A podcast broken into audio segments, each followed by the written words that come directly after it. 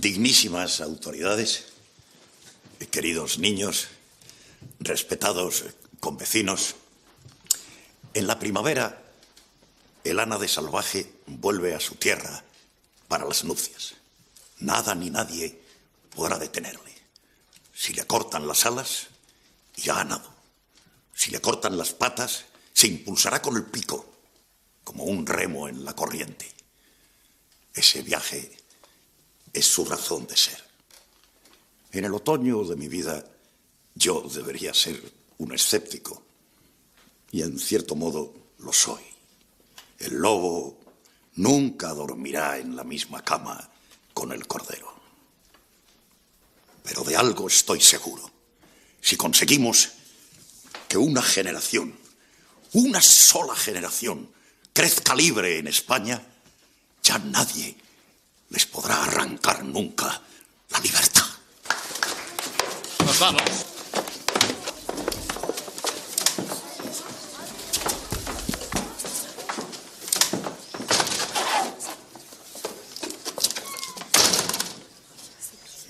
Nadie les podrá robar ese tesoro.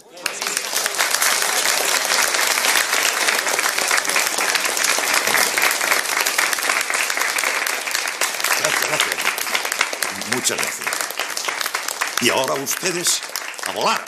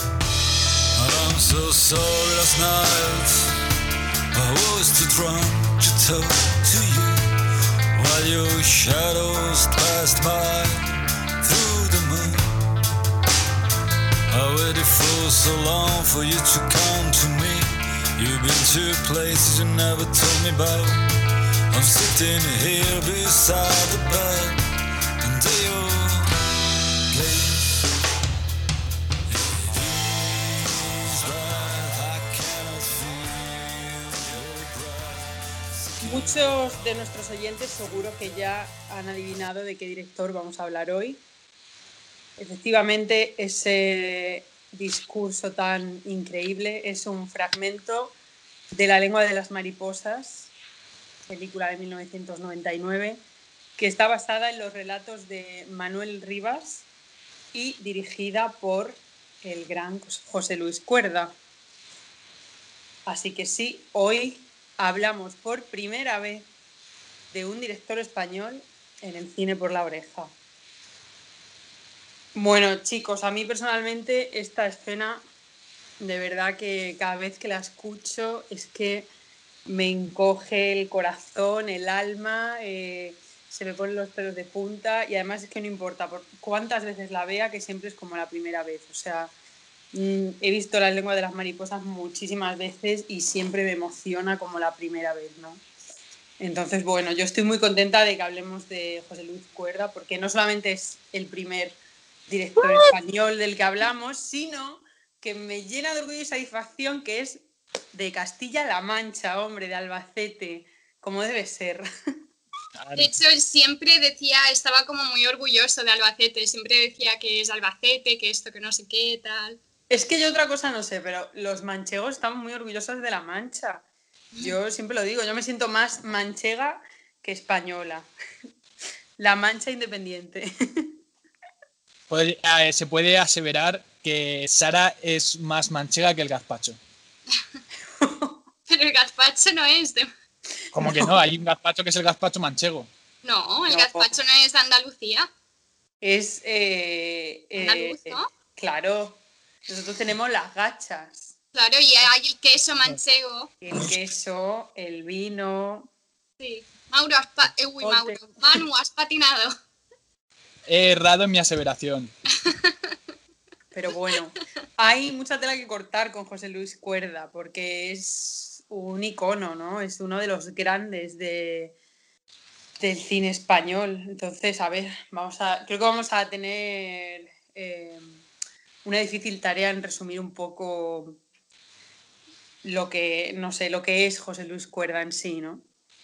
¿Vosotros eh, qué opináis? ¿Os gusta José Luis Cuerda? ¿Nos gusta? A mí yo creo que es mi director favorito. ¿De todos o de los O sea, españoles? Fíjate que, que no soy de favoritos, ¿eh? pero bueno, alguno cae por ahí. Eh, entre, entre Darío Argento y John Ford, mm, José Luis Cuerda y quizá José Luis Cuerda, por varias razones, por su compromiso, eh, con su, su compromiso social y el compromiso social de sus películas, por su estilo y, y porque, y porque es manchego. Porque- ¿Cómo me hace la pelota? porque eh? albacete- porque es albaceteño, porque es. No, quizá porque es español y, y hay algo que, que también me une a lo puramente. mm, ¿Cómo decir? Eh, lo que tiene que ver con la historia, la cultura de, de- de mi país, que él la representa también a través de del absurdo, que no del surrealismo, pero del surruralismo, Sí, que- eso te iba a decir, que es el género que el él, que él domina. Sí, y aparte que lo, o sea, creo que, bueno, es, en lo del subpluralismo entra, eh, creo que Cuerda representa muy bien las idiosincrasias de los pueblos, ¿no? Como cada pueblo tiene su tradición y eso pues obviamente hace que conectes, ¿no? Como persona mm, que ha crecido en España y que, bueno, si tú no eres del pueblo, seguro que tu tío, tu abuela es de un pueblo, todos hemos estado cerca de un pueblo y, no sé, esos mecanismos son familiares y los reconocemos enseguida, ¿no? Y yo creo que yo es lo que más me hace conectar con su cine, la verdad. A mí, ¿Tú, Grace? am, es que yo, por ejemplo, lo que hace él mucho, creo que él se puede resumir, si- si se tuviese que resumir en tres palabras o menos, sería en fantasía, porque pone muchos temas de fantasía, creo, también de tema de niños, ¿sabes? O no sé, creo que tiene como esa imaginación todavía infantil que se nos va cuando somos adultos, por eso hace todo este, es tan surrealista, su, sur, ruralista. Ruralismo. Y luego otro, se mete mucho en la política, creo. Siempre hay como, bueno, siempre la mayoría de sus películas tiene como mucho tema de política, de la guerra civil, de... Creo que siempre ha estado muy metido en, en estos temas de política. Y yo, por ej- yo no soy mucho de eso, por ejemplo. A mí, ¿sabes? Los temas, yo qué sé, de la guerra civil o de política siempre me echan un poco para atrás. Es de, no sé, creo que hay que mirar para adelante en vez de tanto para atrás y para atrás. Y a mí no me gusta ningún partido, yo no soy ni de izquierdas, ni de derechas, ni de arriba, ni de abajo, ni del centro, ni para adentro. A mí no me, no me va ni me viene ninguno. Creo que todos tienen cosas buenas y todos tienen cosas malas en algún punto, ¿sabes? Y que la mayoría de políticos, cuando llegan al poder, da igual de qué bando sean, luego miran para, ¿sabes? Barren para su casa, por así decir. Yo para la política soy un poco despegada, pero entiendo que la gente que está metida en política o que le guste, entonces sí que se sentirá más atraída a su cine. Yo, por mi parte, no tanto por eso. Pero, Prefiero, pero- por ejemplo, más, eh, yo qué sé, prefiero películas, lo de, ¿cómo era? El de, lo de las hadas, ¿cómo se llama? Eh, la educación de las hadas, ah, que no se mete tanto en política, es más otros temas, creo, o a mí eso me pareció, ¿sabes? Lo veo como un poco más fantasioso y como que, no sé. Hmm. A mí, al contrario que Grace, a mí lo que más me gusta de, de Cuerda es que precisamente no le importa mojarse, habla de los temas de los que quiere hablar alto y claro y tiene, bueno, él ha estado metido en política, de hecho hay una anécdota que contaba en una entrevista que me hace mucha gracia porque encima... Bueno, Luego él en las entrevistas es un, como un hombre súper entrañable y tiene como, no sé, un poco Papá Noel, ¿no? Con esa barba. Sí, Pero el de- es muy, de verdad, no el es muy de. adorable. Sí. Y contaba él en una entrevista que, que él, bueno, bueno, él venía de una familia en la que su padre como que le metió en la cabeza que tenía que ser abogado, que tenía que ser abogado.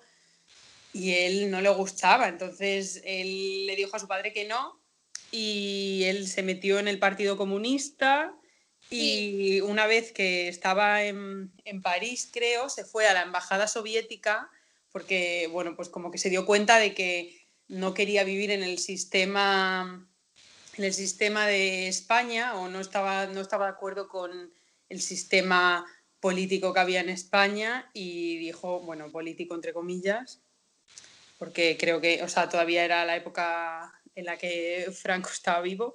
Entonces él dijo que, que no, que no podía vivir más en, eh, en, España y que se quería ir a vivir a Rusia o bueno, la antigua Unión Soviética y se plantó en la embajada, ¿sabes? Y le dijeron en la embajada que, que hacía que, que España y, y, la Unión Soviética no, que no casaban, que no tenían nada en común y que no se podía ir y después eh, creo que después de que le rechazaran se fue a, a, la, a, la, embajada de la República Checa o algo así y creo que tampoco al, fin, al final tampoco salió y menos mal, ¿no? Porque si no yo creo que hubiéramos perdido, a lo mejor hubiéramos perdido uno de los grandes directores de, de la historia de, de, de, España, vamos, del cine español. Y a mí es, me encanta eso, me encanta, no sé, es que viendo el bosque animado, no, el bosque animado no, perdón. Viendo Amanece, que no es poco, que la volví a ver ayer, eh, habla de, o sea, a través de la sátira, de la, del humor absurdo y de lo surrealista o, o subruralista que es la película, critica sí, unos temas más, más suaves. avanzados a su, a su época. O sea, es que la escena esa que sale el, el chico negro, que es hijo de Chuslan Preave, que otra gran Ah, pero esa es la que me encanta. Y llega Antonio Resines con su padre y le dice el padre Antonio Resines, no, no, déjame hablar a mí. Y le empieza a hablar en inglés, ¿no? O sea, ya como asumiendo que por ser negro, pues que no, que, que es extranjero, que no es de España. Y le dice, ¿do you speak English? Así, ¿no? Y le dice el negro, pero si español es lo único que hablo, si yo soy de aquí. O sea, es que, Dios, es que eso es súper avanzado a su época. Trata unos temas o como la escena que están las mujeres eligiendo quién va a ser la puta del pueblo o quién va a ser la, la, mujer adúltera ese año, ¿no? O sea, como criticando que, fíjate, lo único, la única potestad que las mujeres tienen o lo único que pueden decidir o que podían decidir en aquella época era quién va a ser la puta del pueblo y quién va a ser la adúltera, porque el resto lo, lo deciden todos los hombres, ¿no? No sé, me parece muy heavy eso, me parece muy fuerte que ya criticara esos temas, ¿no? Y me encanta. Está súper avanzada su época, es una sí. Y aparte define muy bien los estereotipos y, y casi eh, genera vanguardia. O sea, por ejemplo, hay, hay un, un, grupo de chicos que son los chicos que van con, con las gorras en Amanece que no es poco y las camisetas que pone ¿Cómo, cómo es? Eh, como no, no, es una, la no existente universidad sí. tal. Que no sé si estás haciendo un homenaje tú con tu sudadera de Oxford hoy. Ah, ya, bueno, no, la verdad la que no. no existente universidad de Oxford, como es algo parecido. De repente un grupo de chicos que son, eh, o sea, que ven la realidad de una manera más irónica y están allí y de repente cuando ves la realidad de ese pueblo desde el punto de vista de ellos, también eh, o sea, toma cierta distancia y relaja un poco la visión, que a veces es un poco dura, pero eh, define muy bien a los estereotipos. Y es que hay, hay, muchos, hay muchos puntos a analizar ahí, para mí interesantes. Eh, en una de sus entrevistas, Pablo Iglesias le pregunta por el esperpento. Y eh, se definía el esperpento de Valle Inclán, y creo que fue el que lo definió, sí. como poner la realidad sobre espejos cóncavos y la imagen deformada que te devuelve, digamos que es, es eh, lo que más se, se asemeja a la, a la, pura realidad, ¿no? O sea, cuando intentas transmitir algo a través del arte, si deformas un poco tu visión de lo que se supone que es la realidad, de las apariencias, de repente presentándolo en un producto artístico, estás eh, realmente reflejando la, la, realidad. Y yo creo que es lo que Cuerda consigue a través de Amanece que no es poco tal, que lo que podemos llamar nosotros surruralismo y demás, al final es la realidad es la realidad que se vive en esos pueblos, eh, que, se, que, se, vive también en las ciudades, en fin. Eh, pero que, que, que, permite ver mm, claramente cómo son los estereotipos, las personas, con, con, con, con mucha sensibilidad, sin cinismo. A mí hay una frase que dijo él que me gusta mucho, que dijo, tu capacidad analítica aumenta si troceas la realidad y no te da hipo. Tiene frases como así que me gustan mucho, la verdad, que son muy extrañas y me ha recordado esto del esperpento, de los espejos cóncavos y tal. La realidad es si la troceas y, y luego al ver lo que queda, si no te da como un infarto, por así decir, porque la realidad, si te pones a analizarla, es como es muy chocante todo, ¿sabes? Y lo peor de todo, o lo mejor, es que cada uno de nosotros, en esto pienso muchísimo, de que cada uno de nosotros vemos la vida de una manera, ¿sabes? Totalmente distinta, solo por dónde hemos nacido, en nuestro género, nuestros amigos, los libros que leemos, nuestra familia, en la época en la que hemos nacido, luego incluso la altura que tienes, todo, todo, todo, todas esas cosas hacen que tu perspectiva de la realidad sea totalmente diferente a, al del que tienes al lado. Mi perspectiva jamás será la misma de la de Manu, ni la de Sara, ni la de nadie, ¿sabes? Aunque encontremos a alguien muy parecido a nosotros, siempre habrá algo en lo que choquemos y también algo en lo que siempre tengamos en común, ¿sabes? Mm. Y yo creo que, no sé, que la realidad, cuando dicen que es la realidad o que es la vida, yo siempre pienso que es lo que el valor que tú le das, es lo que tú piensas de ella, porque no creo que haya una sola, ¿sabes? Una como que esto es así y punto. No, claro, y no sé, que además es eso, él utiliza un poco todas esas herramientas, tanto el esperpento, la sátira, la comedia, el humor absurdo, para tratar unos temas que son bastante fuertes, ¿no? Y bastante eh, dramáticos, como por ejemplo en el bosque animado, o sea, esa miseria de, la España mm, de los, es, de, los años 20, creo, ¿no? O por ahí es la época. O sea, esa, esa diferenciación de clases tan fuerte, de, eh, que además me encanta porque está todo muy cuidado del detalle, como los señores ricos van siempre vestidos de blanco, siempre como... Eh, ¿no? como muy, todo muy puro y el resto del pueblo que no tiene ni dónde caerse muerto van siempre de negro, de gris. Y hay una frase que me flipa, que es cuando la madre, que se llama Marica, Marica da Fame, que me parece un nombre increíble, em, va a la meiga del pueblo y le suplica que por favor, que por favor, que le enseñe eh, todos sus trucos y cómo ser meiga, porque bueno, la meiga está muy enferma, que ella quiere sustituirla, ¿no? Simplemente para ganar dinero. Y me encanta una frase que dice, enséñame todo, ¿no? Le dice como algo así, enséñame todo, eh, incluso hasta hablar con el demonio, porque eh, al demonio no le temo, le, le, tengo miedo al hambre. O sea, es fuerte eso, ¿no? Sí, pero es muy fuerte. es una, me parece una frase brutal y no sé cómo están los niños ahí ganándose la vida, el personaje de Alfredo Landa que se mete a bandido porque dice que que así va a sacar más dinero y luego en realidad no se come, o sea, no saca ni un duro, porque encima hay un fantasma por ahí pululando por el bosque. Hay un, hay un fantasma. ¿Y qué, ¿Y no intenta José Luis Cuerda? Bueno, está basado en una, novela, ¿no? Sí, está basado en una novela eh, de Wenceslao Fernández Flores. Sí. Em, hay, hay, algo que se plantea ahí, son lecturas. Em, y son, son ¿sabéis la idea esta del doppelganger, no? Doppelganger. Sí, sí, sí. Que hay un, gemelo, ¿no? Tuyo por alguna que Parece que siempre puede haber un, gemelo malvado o no tiene por qué ser malvado, un gemelo, en fin. Un gemelo que es en Twin Peaks lo ponen mucho, ¿no? Lo del... Esta idea, ¿no? Y de repente se plantean muchos eh, estereotipos otra vez dentro de un pueblo. Tienes todo, ¿no? Eh, tienes, eh, tienes curas, tienes trabajadores públicos, tienes un ladronzuelo, en fin, tienes una serie de personas.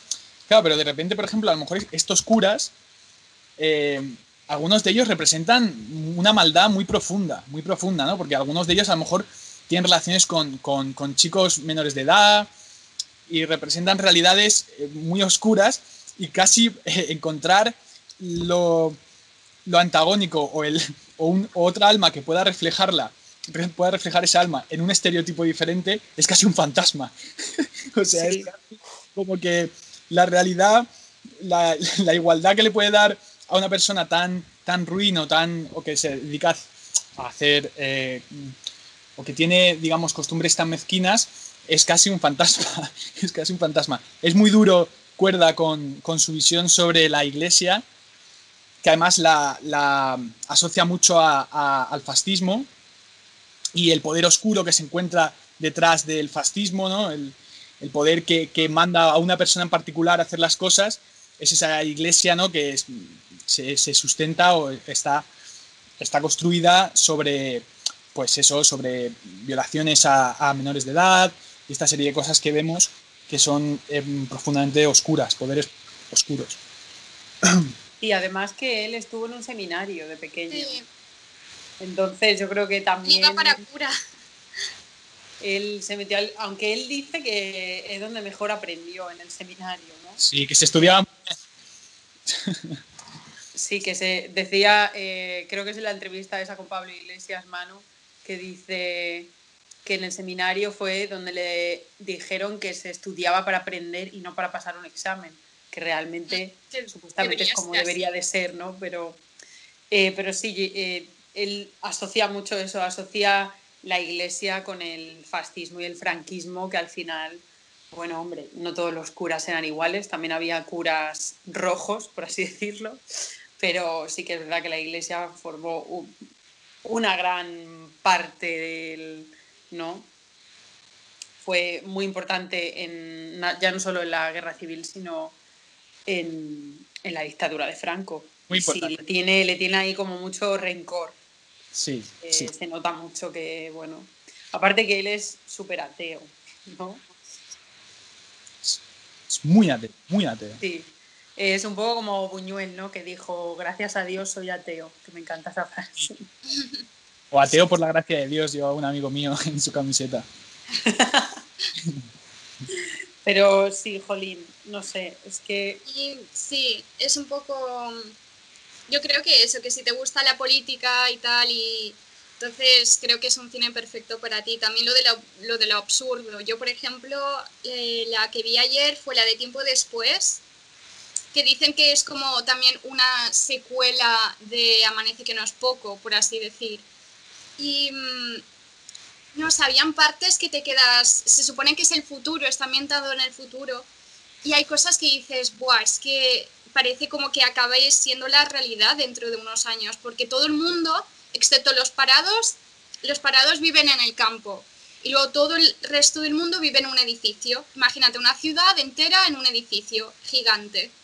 Pero te hace pensar, ¿acaso no son así los centros comerciales? ¿Sabes? Porque había el barbero, el no sé qué tal, el peluquero, el bar, y así son los centros comerciales. Grandes edificios en los que puedes encontrar de todo. ¿Y quién te dice que tal vez en un futuro no hagan un edificio en el que sea un centro comercial y también viviendas, ¿sabes? Entonces, Sí, bueno, vosotros habéis vivido aquí en Brighton y el Brighton Marina es prácticamente eso. O sea, es como una parte fuera un poco de la ciudad que está ahí como eh, casi en el mar, ¿no?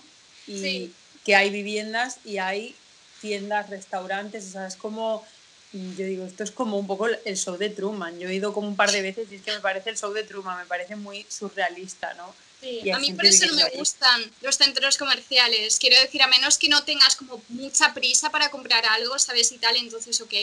Pero si no es como te pasas el día ahí entero, sales y ya es de noche, ¿sabes? Y es un poco como una burbuja Mm. los centros comerciales. Y la mayoría de las tiendas que hay son eh, cadenas. Entonces, como no sé, yo prefiero ir a la tienda de un pequeño comercio, ¿sabes? A ir a... a- Tiendas de barrio, claro. Sí, sí, sí, exacto. con su siempre con su...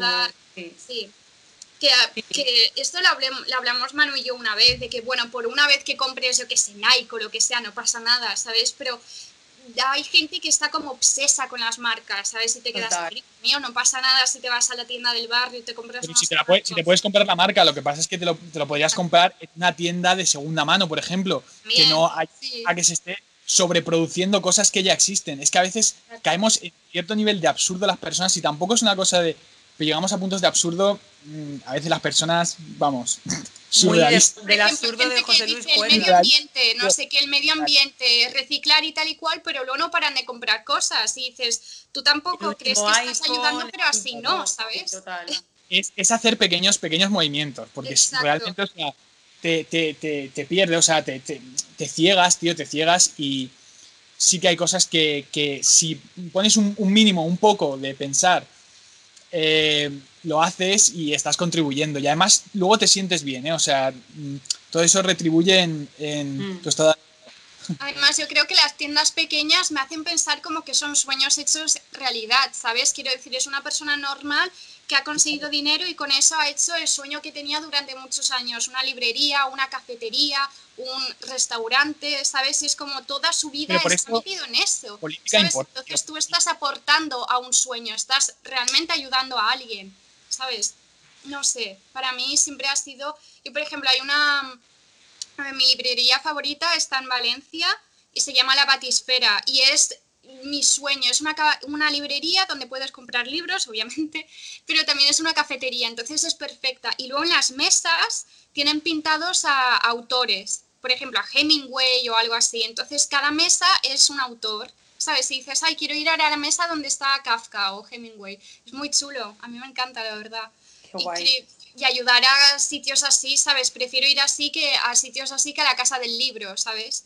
Que tal vez Claro. el libro sea más nuevo, pero total, son las mismas palabras. Quiero decir, un libro nuevo a uno de segunda mano, ¿qué más da? ¿Sabes? Y además es más, ma- más barato, pues va que chuta. Pero bueno, y otra cosa que me llamó la atención de tiempo después, me recordó tantísimo a la cuarentena, porque todo el mundo vive en el edificio, según parece nadie puede salir, pero salen unos jóvenes y solo pueden salir como de 40 minutos, una hora así, porque dicen que se pueden, es la juventud rebelde y los tienen que dejar salir, ¿sabes? Un rato. Me recordó a cuando estábamos encerrados y nos dejaban salir como una hora, ¿sabes? En plan, bueno, salid una hora de, seis, de 5 a 6 y ya está, ¿sabes? Y luego para casa otra vez. Fue como, ay, Dios santo, ¿sabes? Y Esta fue la última película que él hizo. la ¿no? última, sí, tiempo Y después. Porque falleció a principios del año pasado, Sí. tristemente. Mm. Em, pero hizo sí. en 2018 y te hace pensar de que, imagínate, quien vio esa película en 2018, de que do- poco después se pasaría algo muy parecido. dos años más Pasando. tarde. Es fuerte, sí. O sea, creo que aparte del compromiso social, que para mí es una de las cosas que más me gusta de cuerda, creo que es que es que es eso, es que era muy avanzado a su época, era muy visionario. O sea, tenía un poder, no sé, Mira, no hay- sé hay- de dónde le venía la inspiración, pero es bastante, es muy, muy fuerte. A mí lo de este edificio me recordó, no sé si habéis visto, creo que era un cómic antes, pero hicieron una película en los 80 y luego hace unos años, que se llama El juez Dredd. Pues no sé la de los 80, no la vi, pero en la última eh, es en el- está ambientado en el futuro también y hay como estos super edificios porque hay superpoblación. Entonces la gente vive en estos edificios mm, gigantescos y tienen de todo, tienen tiendas y son viviendas también y me, me recordó un poco a eso. Pero, Me parece que el futuro va a llevarnos a, a vivir en un centro comercial. Claro, pero es que pero cu- cuando te refieres al futuro, o sea, parece que las cosas en la vida no dependan nunca de nosotros. Dices, es que el sistema es que ha llegado la crisis, ha llegado la crisis del sistema. Y estamos todos como emborrachados de una realidad cínica en la que hay veces que el- lo social, el compromiso social, tiene que ver con que despertemos. Y Total. A cuerda. cuando yo dicen, creo- es que el gobierno Cuerda- esto y lo otro, y te quedas, macho, pero si todos nos pusiésemos de acuerdo, se podría hacer algo, claro. Si Claro. lo único que hacemos es hablar y ponernos de brazos cruzados, nada va a cambiar. Mira, eh, Cuerda, hay una cosa que domina y, y que te hace, que te hace sentir cuando ves sus películas y es, eh, es llorar, tío. O sea, yo eh, lloro con sus películas. Te llega al corazón, te llega al alma. Para mí, eh, porque habla de, o sea, mm, por el corazón, por el corazón, por poner corazón en lo que está haciendo.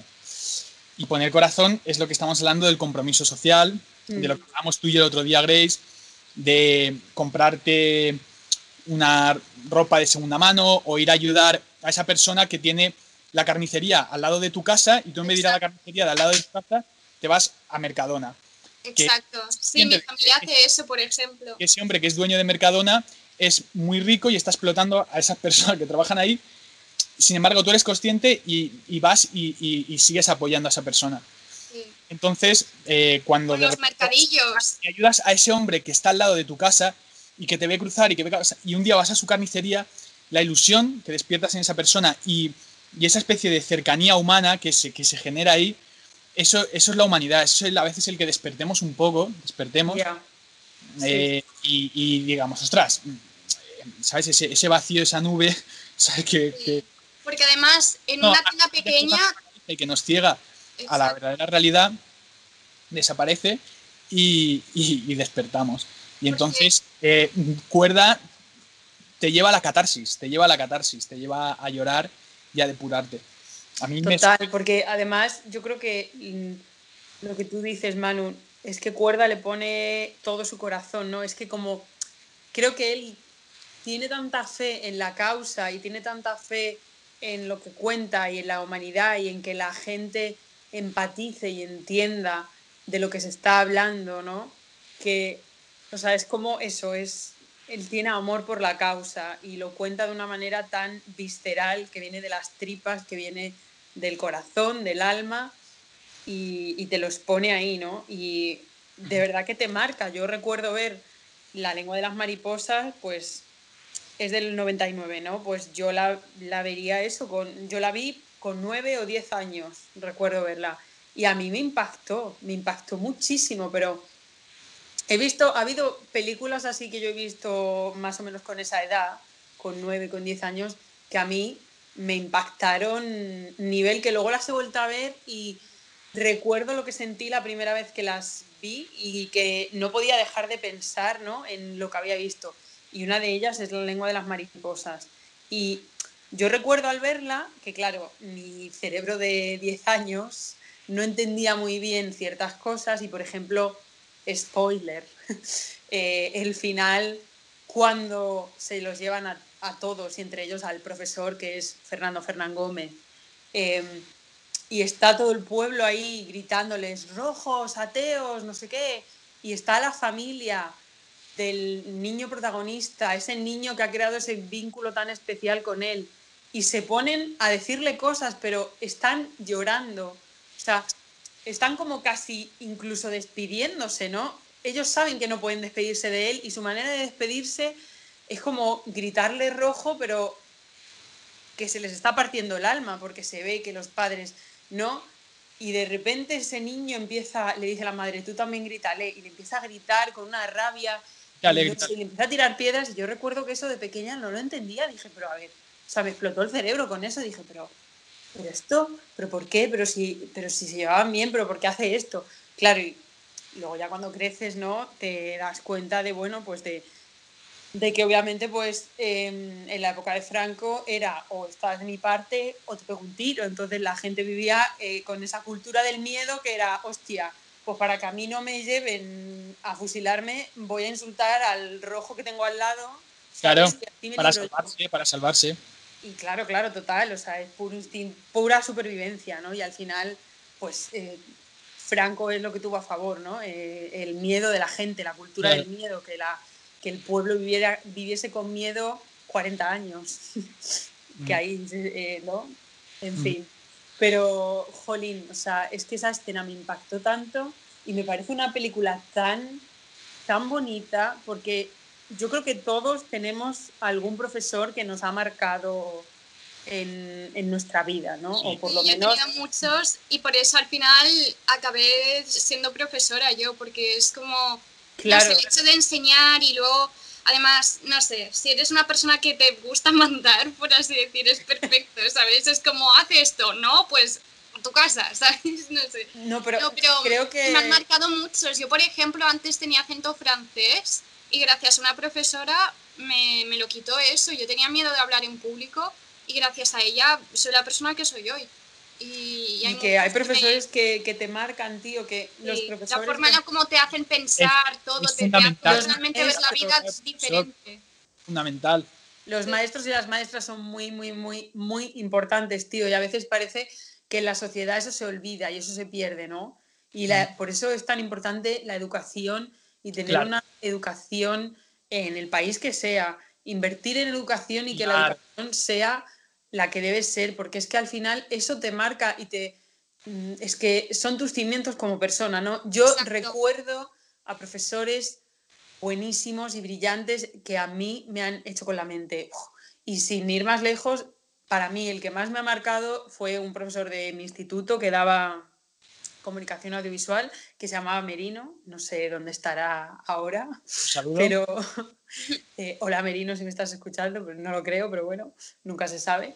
Hola. Y es que él para mí fue, pues eso, un poco lo que pasa en la lengua de las mariposas, ¿no? O sea, me cambió totalmente, no solo que me que gracias a él empezó esta pasión y este amor que tengo por el cine, sino que me hizo, a- o sea, me quitó la venda, ¿no? Me abrió la mente. Mm, No sé, yo recuerdo que él nos enseñó lo que era el pensamiento crítico, nos enseñó a, no sé, todas las mañanas siempre traía dos periódicos, ¿no? Uno súper de derechas y uno súper de izquierdas. Y leíamos los titulares. Y claro, obviamente no tenían nada que ver el uno con el otro. Y él siempre decía, quedaros siempre con, con lo del medio, porque en el término medio estará la verdad Exacto. no sé, y nos enseñó eso, lo que era el no creerte todo lo que, te, lo que ves por la tele, y es muy fuerte que yo eso no lo viví hasta el instituto, ¿sabes? Y creo que eso es una cosa que se debería de enseñar desde pequeños, pero bueno, obviamente no interesa porque si enseñas eso, pues tienes a un montón de ciudadanos con pensamiento Exacto, crítico que pueden claro. pensar por sí mismos por y sí mismos. Los es políticos que- pues no podrían estar ahí chupando del bote como están todos, ¿no? Pero Exacto. bueno. Pero- Y hay una cosa en tiempo después que me encantó, que es de, ay, ojalá fuese así, en cierta manera, porque hay el grupo este de jóvenes, pero cómo hablan, hablan en plan, eh, joder, tío, no sé qué tal, pero hablan de temas de Schopenhauer, de cosas así, de filósofos, ¿sabes? De, pero ¿qué dices de la... de... no, ¿Qué decía? Son muy pedantes, ¿no?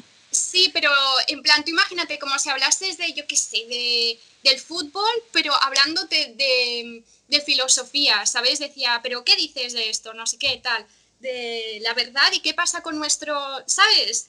Era como muy de, ay, ojalá fuese así a veces, ¿sabes? De que llegásemos a un punto en el que la filosofía está tan arraigada a nosotros que podamos tener temas de conversación así, ¿sabes? Porque muchas veces como no, no sé, es eso, la gente luego no se pone a leer o no se pone a pensar o yo qué sé, ¿sabes? Y eso, no sé, me mola mucho. Pero bueno. Y una cosa de, de él que, ah, bueno, hay dos que me gustan mucho. Uno, los títulos de sus películas, la verdad es que me llaman siempre la atención, como los tira, los, uy, que no puedo hablar, los girasoles ciegos, em, por el mar corre la liebre, amanece que no es poco, todos estos títulos, ¿sabes? Llaman mucho la atención para mí y es como, no sé si los ha elegido él, pero son una pa- pasada. Y luego las frases que tenía, que son de, se ve que él en Twitter era como, lo usaba mogollón, le encantaba, y soltaba cada perla que decía, esto es que se tiene que poner, ¿sabes? Es para tatuárselo y todo. En plan, ah, decía esto que me parece que es verdad, que dice, con mi edad, si no eres un maestro, es que has desperdiciado la vida debes haber aprendido lo suficiente como para tener algo que enseñar. Que creo que es verdad que cuanto más mayor te haces, creo que más tienes que aprender de la vida hasta llegar a un punto en el que puedes, ¿sabes? Enseñar a los más jóvenes o lo que sea. Que, que generes tu propia sabiduría, ¿no? Exacto, sí. Porque hay gente que llega a una edad y mm, yo qué sé, incluso, o gente incluso de 20 años, pero que te quedas como que no parece que no hayan aprendido mucho, ¿sabes? Y No. te quedas, tío, en plan, ponte a leer o ponte un documental o ponte a hablar con gente, int- intenta ver diferentes puntos de vista, ¿sabes? De que hay gente como Ya, que se no unas cosas o, o yo qué sé. Y no solamente es eso, sino que hay muchísima gente que se queda totalmente atascada en la, en la infancia o en la adolescencia y yo lo noto. O sea, yo muchas veces veo a gente que iba conmigo al colegio y digo, madre mía, o sea, es que sigues siendo la misma persona, ¿no? O sea, me refiero yo también, pero mm, sigues sí, como utilizando... Sigues sí. como utilizando las mismas expresiones, o sea, no sé, yo ahora muchas veces mm, veo de vez en cuando a lo mejor algo que publiqué en Facebook hace cinco años y digo, "Ma- y me da mucho cringe porque digo, Dios mío, Ya. pero ¿En qué estaba yo pensando cuando puse esto? No. O el estilo Veo que he avanzado, de veo que he cambiado, que he madurado, pero hay gente que no. Hay gente que se queda anclada totalmente, Sí. ahí como en un bucle. A mí me pasó varias veces de que cuando era más jovencita iba con un grupo de gente que era más mayor y decía, ¡buah, qué guays que son, que no sé qué! Y luego yo llegaba a su edad y era como, ellos seguían igual, ¿sabes? Y era como, yo, no sé, me ponía a pensar y es de, yo no hubiese hecho lo que ellos hacían con esa edad, ¿sabes? Porque yo ahora tengo esta edad y no me pondría a salir con chicos más jovencitos O sea, y a pasarme el día en el parque, ¿sabes? Y ya está. No sé, era como que me quedaba de luego no son tan guays, ¿sabes? O siguen igual. Había un chico que me gustaba y todo, y siguió igual, ¿sabes? Toda la vida, incluso hasta ahora, no ha cambiado nada. Y me quedo de. de ay, no sé, Uy. es como. Sigue, no sé, aprende o algo, no sé, sé tu propio maestro, yo qué sé, tío. Eso, eso es verdad, ¿eh? o, o gente que, que- que a lo mejor sale de su casa, del portal, y se van a, a una cafetería en particular y lo, y lo hacen durante muchísimos años en su vida, Sí. eh, en lo que es el, el trayecto hasta esta cafetería en concreto, eh, de, de manera, de manera casi eh, extensible a, a su vida Mecánica, a su sí. vida al completo. Entonces, eh, bueno, al final mm, hay, que, hay que estar para otras cosas, porque como estemos todos oliéndonos el ano, mm, las, cosas, las cosas no cambian. Entonces, mm, es, es un poco donde veo yo ahí el, el fallete, el fallete de, de esta serie de, de personas, eh, personalidades que no sé, no quiero tampoco apuntar, yo no, no conozco, no conozco, pero, pero sí que si alguien se da por aludido, pues que cambie. Entonces, eso, eso, está, costumbre. eso está ahí, está en las calles. Sí. Luego hay otra que dice, tengo mis dudas y algunas tuyas también. Que esto me gusta mucho, me recuerda mucho a, yo qué sé, como de Groucho Marx, ¿sabes? Casi. Estos son mis principios. Si no los puedo cambiar, Sí. tal cual. tengo mis dudas y algunas tuyas también. Pero que, porque yo a veces me siento así, de yo tengo dudas y luego alguien te habla de sus problemas y dices, pues mira, no había pensado en eso, ¿sabes? Ahora estoy peor que antes. Ahora veo, ¿sabes? Doble problema las cosas, como, ah, vaya. Mm. No sé. Luego, el ser humano en general sufre, los tontos menos.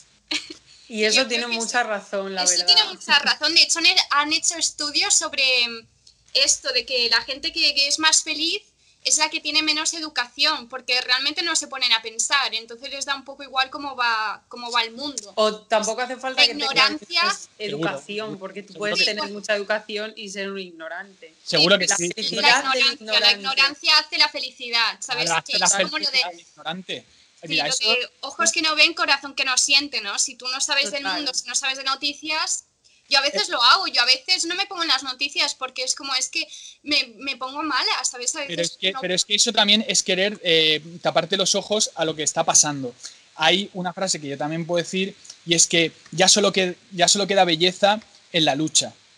Y eso es eh, la verdad. Entonces, lo que sucede es que si queremos cerrarnos al mundo y meternos en nuestra habitación y decir, aquí no está pasando nada, no hay gente muriéndose, no tal, nada, nada, toda la miseria que existe en este planeta, no, yo no la veo porque como estoy bien, como yo estoy bien, eso, eso es el o sea, que reflejo no cambiará la vida, sí. el egoísmo postmoderno para mí, ¿no? Mm. De, la- Sí. de la A ver, yo entiendo que ahora mismo estamos también viviendo un momento en el que yo mismamente mm, he decidido que no quiero ver más cosas sobre el coronavirus porque estoy bastante harta y aparte, pues convivo con el coronavirus 24/7 casi, ¿no? Sí. Entonces, bueno, pues al final un poco como salud mental digo, no voy a leer nada, que al final todo te llega por una vía u otra, eh, Claro. redes sociales, familiares, amigos, y al final todo te llega.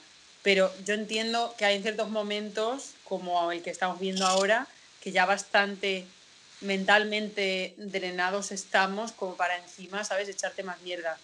Pero también opino eso, opino como Manu, que hay que, hay que estar despierto, hay que estar con los ojos Pues es que al final, abiertos. pues es que además a través del arte y a través de, de proyectos artísticos, para mí, cuando me digo lucha, lo digo de manera metafórica, ¿no? Claro, O sea, lo claro. digo- es precisamente eso, o sea, es sacar quien, quien tiene la capacidad de, de hacer un proyecto artístico, creativo, de tener un altavoz, un político también, es decir, Hmm. quien tiene Nosotros las mismos, quiero decir, este podcast, manera por ejemplo, no es una manera de, de hablar, de decir De lo que está claro, pasando, sí. que pensamos. de, de- de depurar lo que decíamos, ¿no? Sabemos que la sociedad está enferma y tiene ciertos problemas, o sea, quien tiene un altavoz o quien tiene la capacidad de poder expresar las cosas de manera pacífica, que, que- que- que esté en eso, ¿sabes? O sea, que se saque a través de ahí esa, esa intención de, de- de ayuda, de depurar.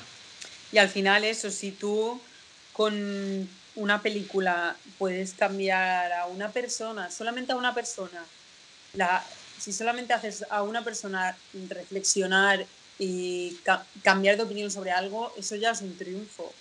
¿sabes? Enseñarle la verdad. Sí, y no sé, creo que, jolín, José Luis Cuerda ha hecho eso no solo con una persona, sino con un montón, ¿no?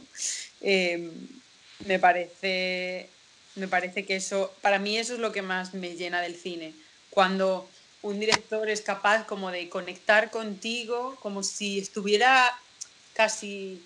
No, yo, es así como lo siento, cuando veo una escena como esa que he dicho que tanto me ha marcado, de los no de los sí, ciegos, no, perdón, de la lengua de las mariposas. Siento como si José Luis Cuerdas hubiera sentado enfrente mía, ¿sabes? Y estuviera así mirándome como, efectivamente, amiga, efectivamente, esto es lo que te quería yo mostrar, ¿no?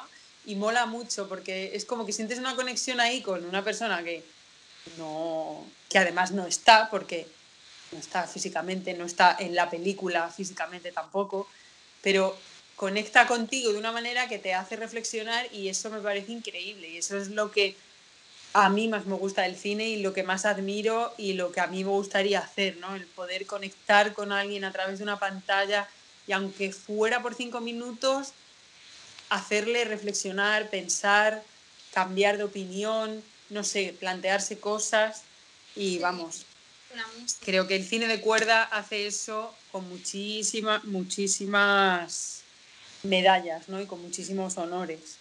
Y eh, no sé. Otra Mm. frase es la de los bolsillos de los bolsillos de los pantalones, sus enigmas. Esta me encantó porque es como para las chicas un poco más complicado, creo, porque cuando un pantalón de chicas tiene bolsillos como gracias a Dios tal. Sí. Pero es verdad, a veces pasa que te encuentras un billete o un papel o en- a veces me pasan entradas de cine que tenía yo, ¿qué hace esto aquí? ¿Sabes? No sé, me parece como que los bolsillos de los pantalones son mágicos a veces, son enigmas. Cuando te encuentras un billete de cinco pavos, ¿no? Que Y te da dices, como una. O a primera vista, un buey y una lagartija se parecen muy poco, quizás en la mirada, no sé.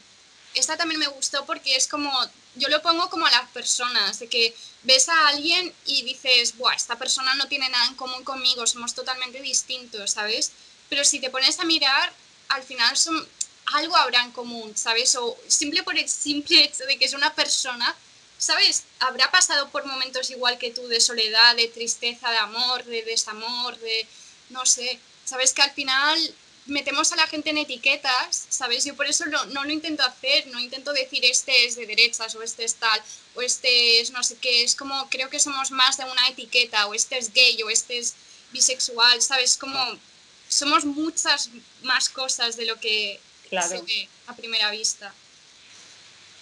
O el conócete a ti mismo de la mayéutica socrática no se refiere forzosamente a la masturbación.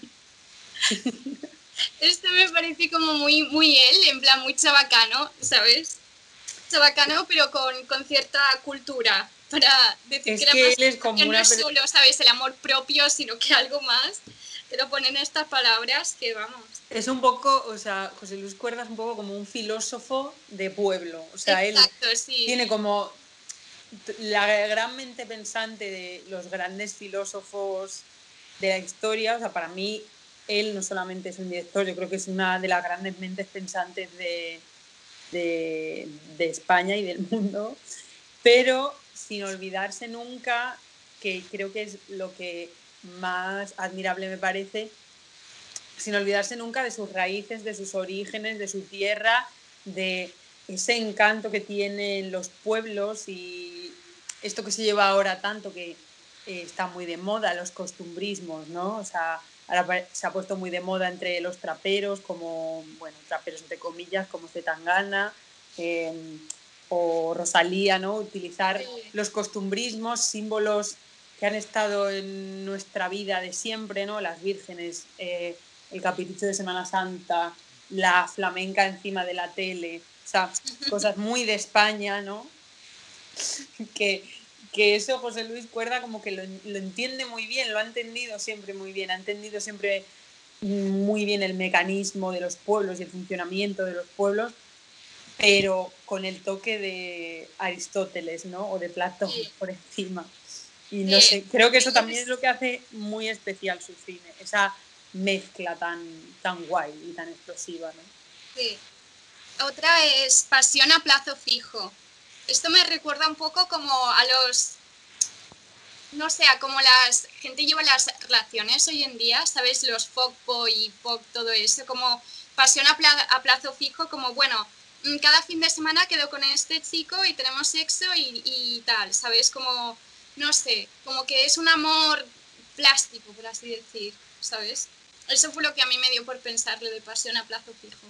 O tal vez, yo qué sé, el matrimonio. Quién sabe, el matrimonio no se supone que es como amor para siempre. Se supone, sí, sí, se supone. Se supone. todas las esquinas tienen doble sentido.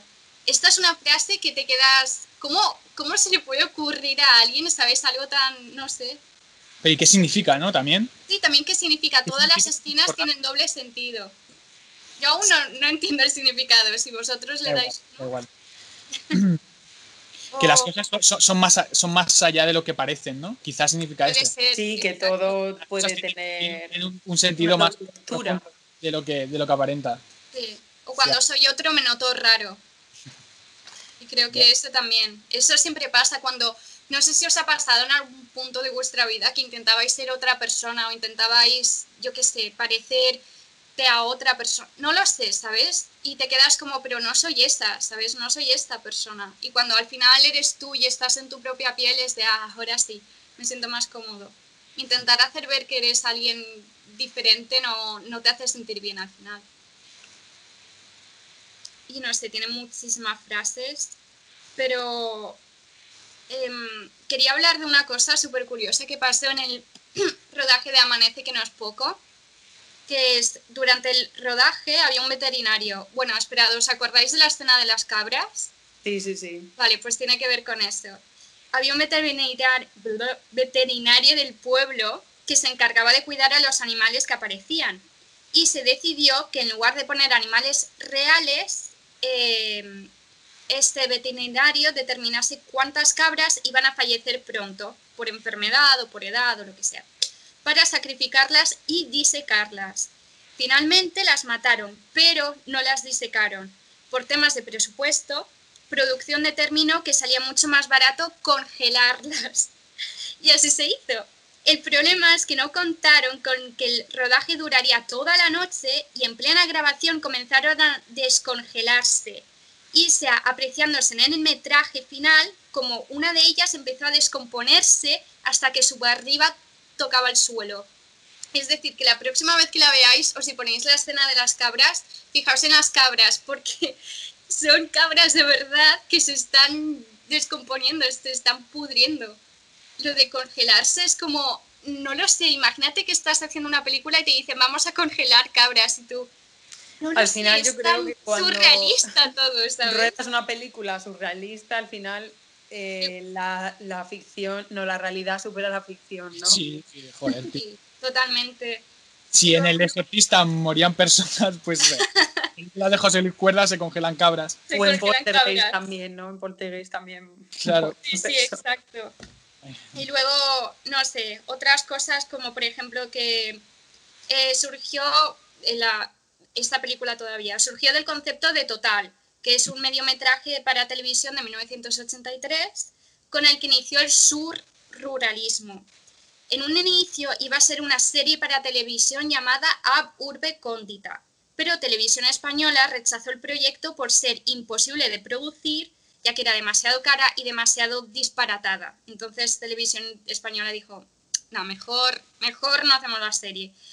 Así que Cuerda Final finalmente pues hizo la película, pero definió el rodaje como horrible. Para él esta película fue rodarla tremenda, porque por una parte decidieron rodar en pleno mes de julio, con temperaturas que superaban los 40 de día y que por la noche bajaban a 0 grados.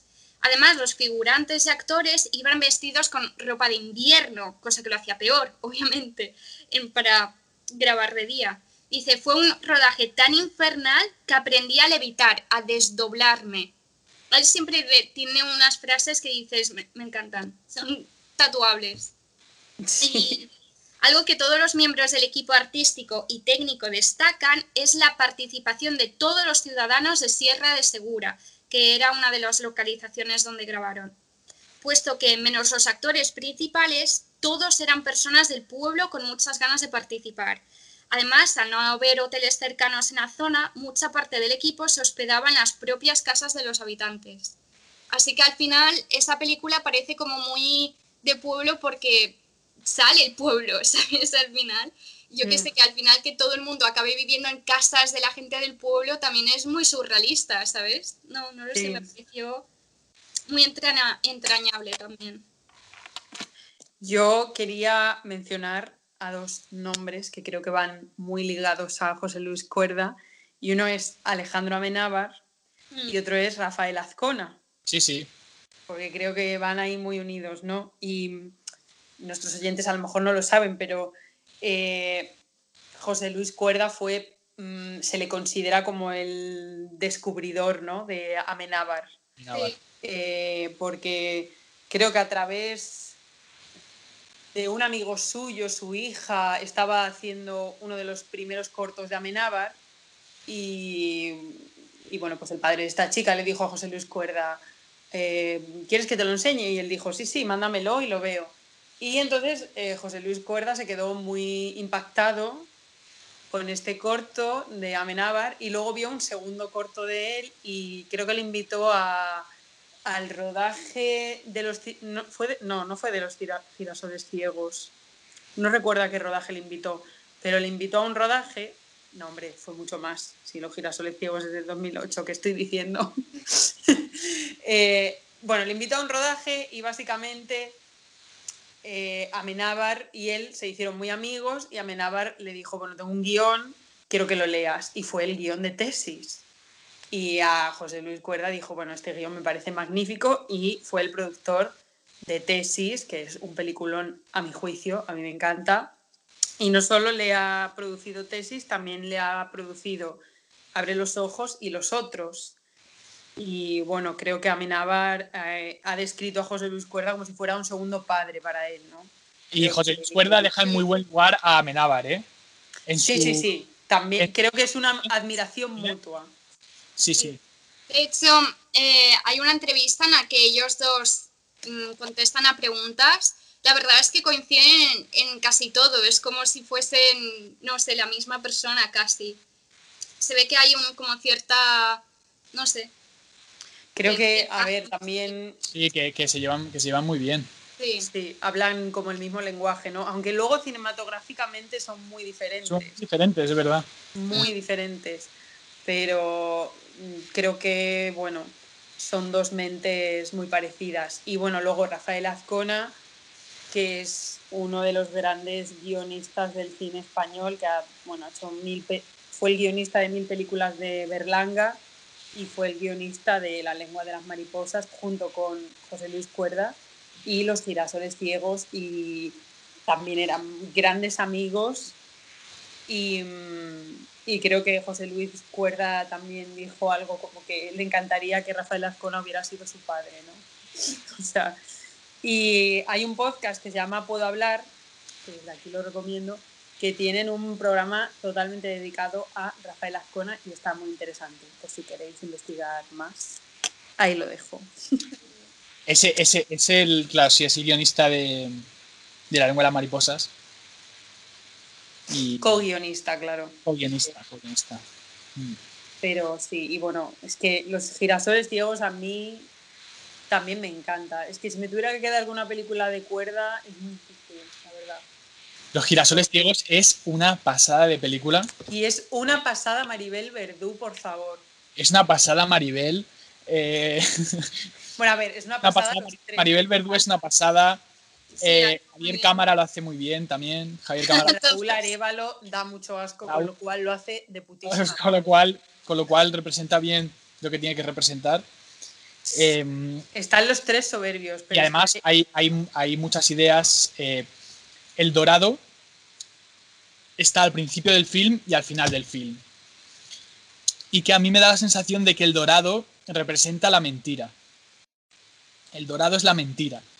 Y es, eh, es interesante que, que sea el símbolo que más, eh, que más rodea o, o- o por el que está más eh, decorada, más decoradas las iglesias, por el dorado, por el color dorado, y sin embargo sea un poder tan, otra vez, ¿no? Se demuestra oscuro, corrupto, corrupto y oscuro. Entonces, este eh, creo que es un plano general en el que aparece eh, un altar recubierto completamente de dorado y acaba con un dorado que debería ser algo atractivo, sin embargo, eh, representa la mentira.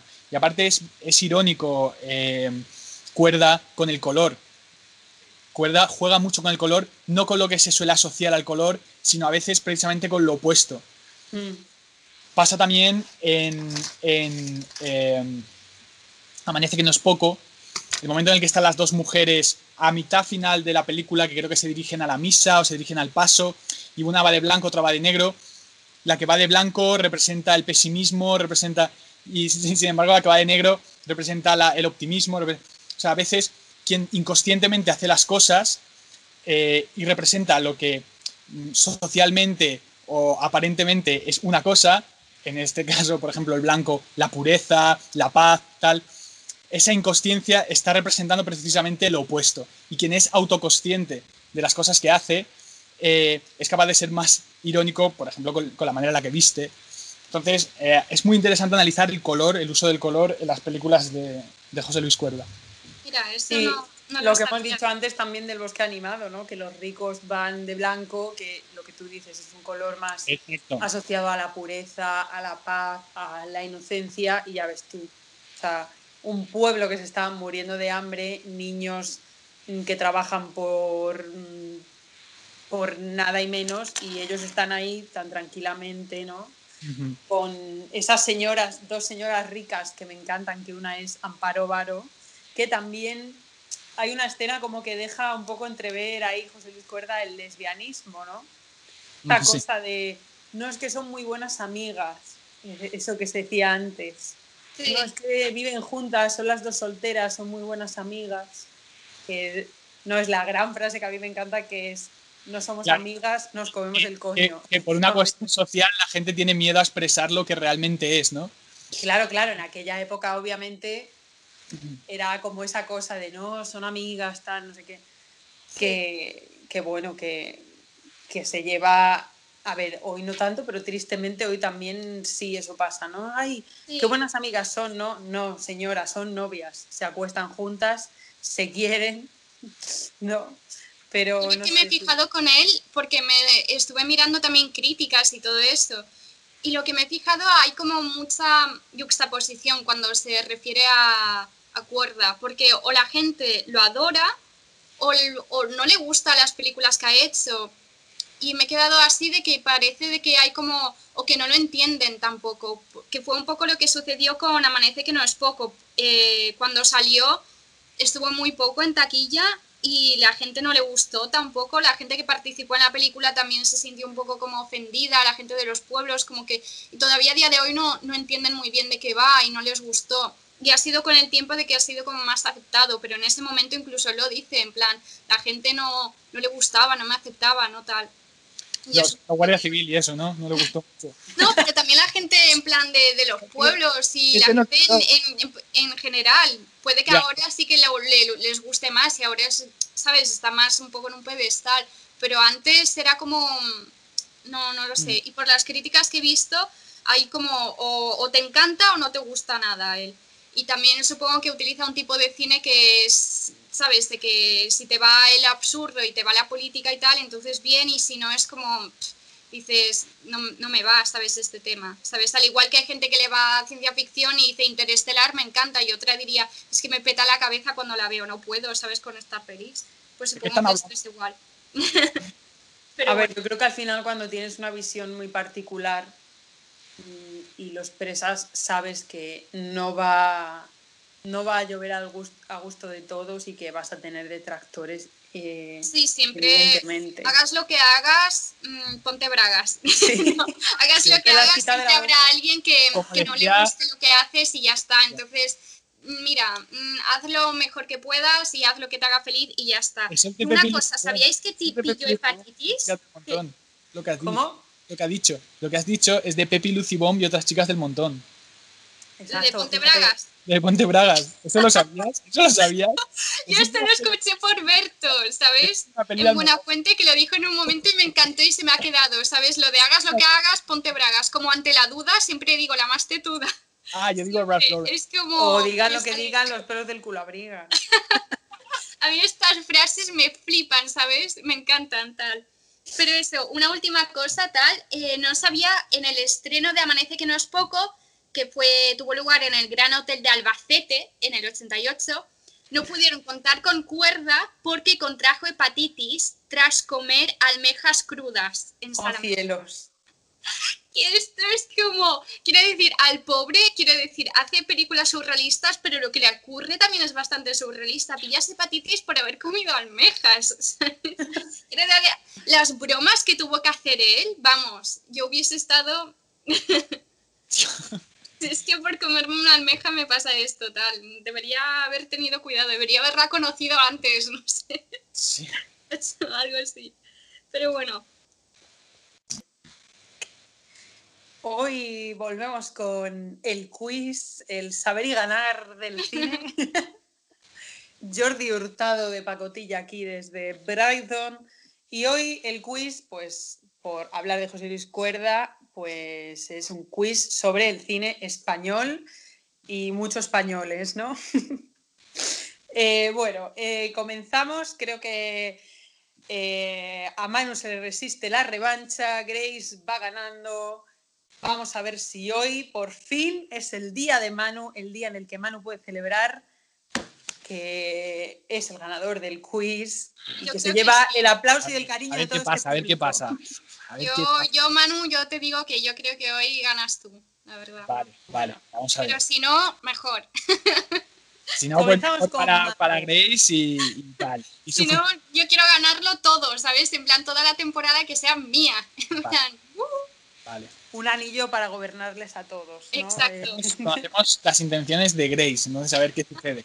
A ver si intenciones bueno, se sobreponen a la realidad. Vamos, dale. pero la comenzamos realidad con es cóncava. Es cóncava, es cóncava la realidad. Dale. A ver, Manu, ¿qué película española es la que tiene más Goyas?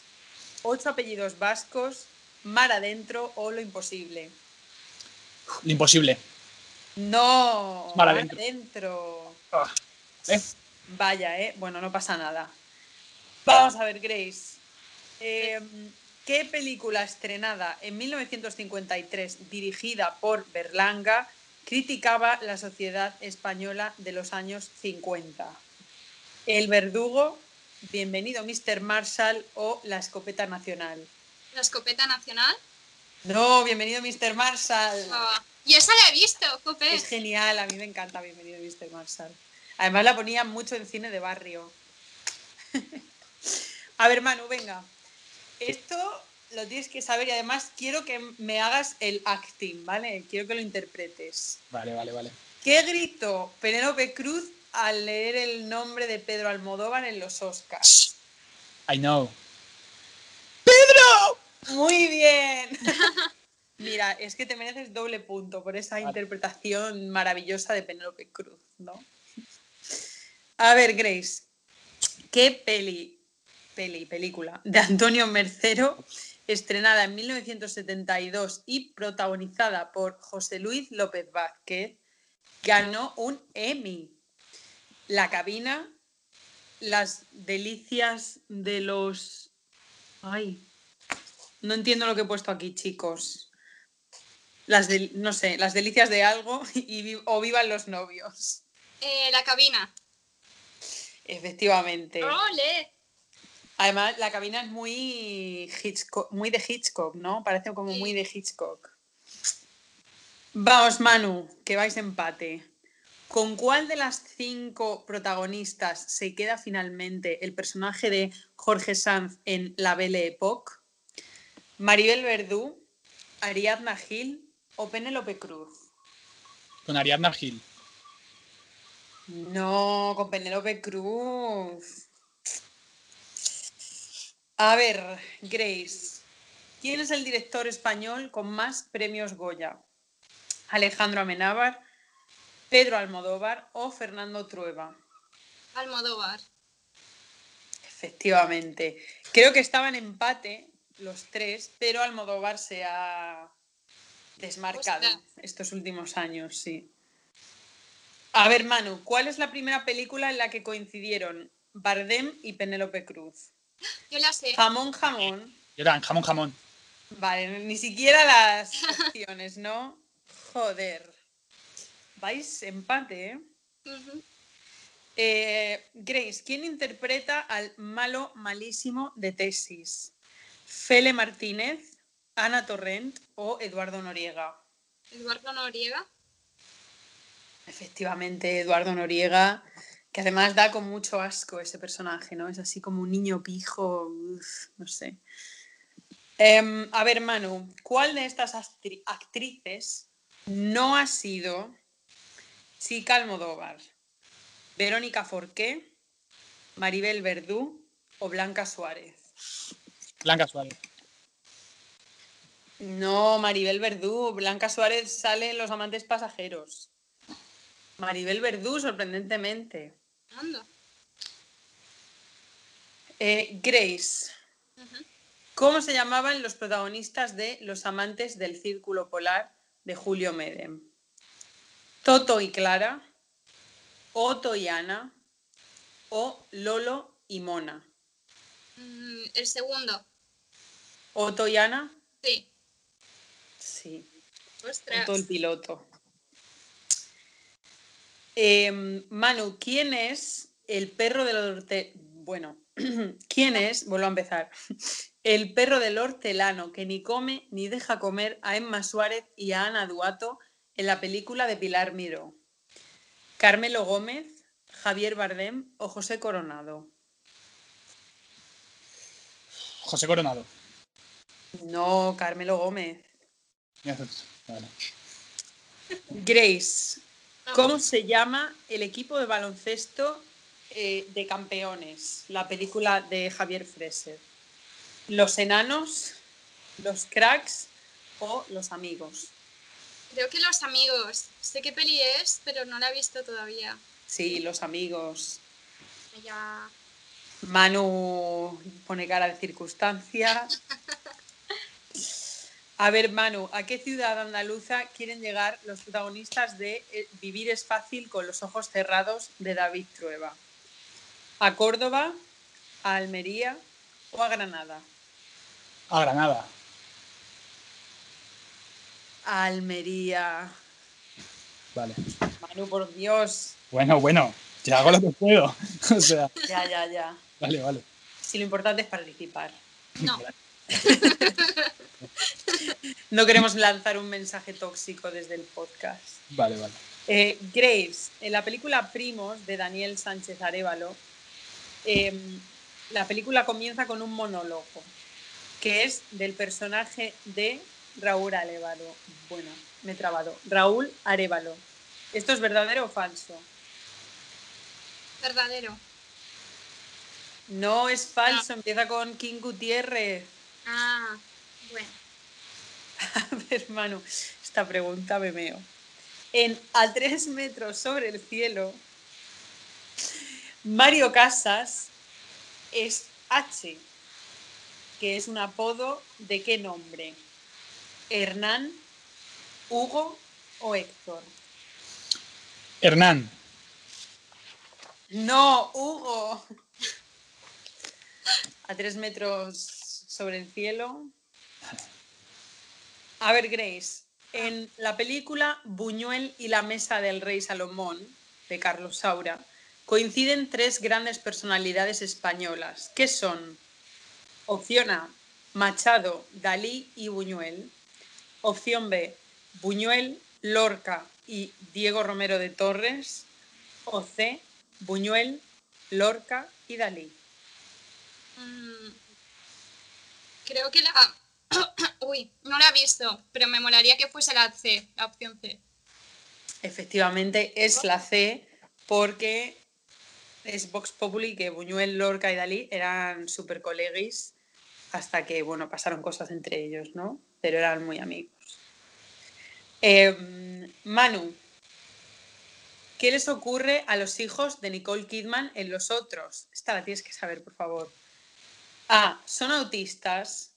B. Tienen claustrofobia. O C. Tienen alergia al sol. Tienen alergia al sol. Efectivamente, Manu, efectivamente. Tienen alergia al sol. A ver, Grace, ¿qué canción del dúo dinámico cantan Antonio Banderas, Victoria Abril y Loles León al final de la película Átame de Pedro Almodóvar? 15 años tiene mi amor, resistiré o perdóname. ¿Resistiré? Resistiré, efectivamente. Película que no se ha explotado nada eh, durante la cuarentena de- en España. Nadie la puso, ¿eh? Hasta yo que vivo aquí me, me llegaba el resistiré, ¿no? Em, a ver, Manu, la película de Vicente Escriba, Montoyas y Tarantos, está basada en una obra clásica de Lope de Vega, Federico García Lorca o William Shakespeare.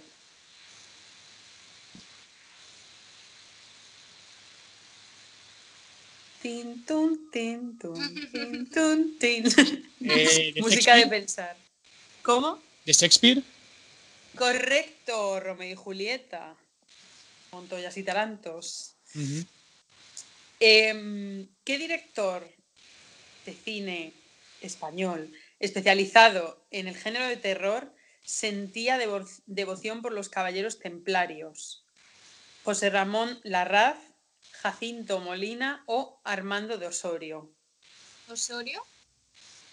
Efectivamente. Chiqui, pues para no tener idea de cine español, madre mía. A ver, Manu, el Pico 1 se desarrolla en Bilbao. ¿Dónde se desarrolla el Pico 2?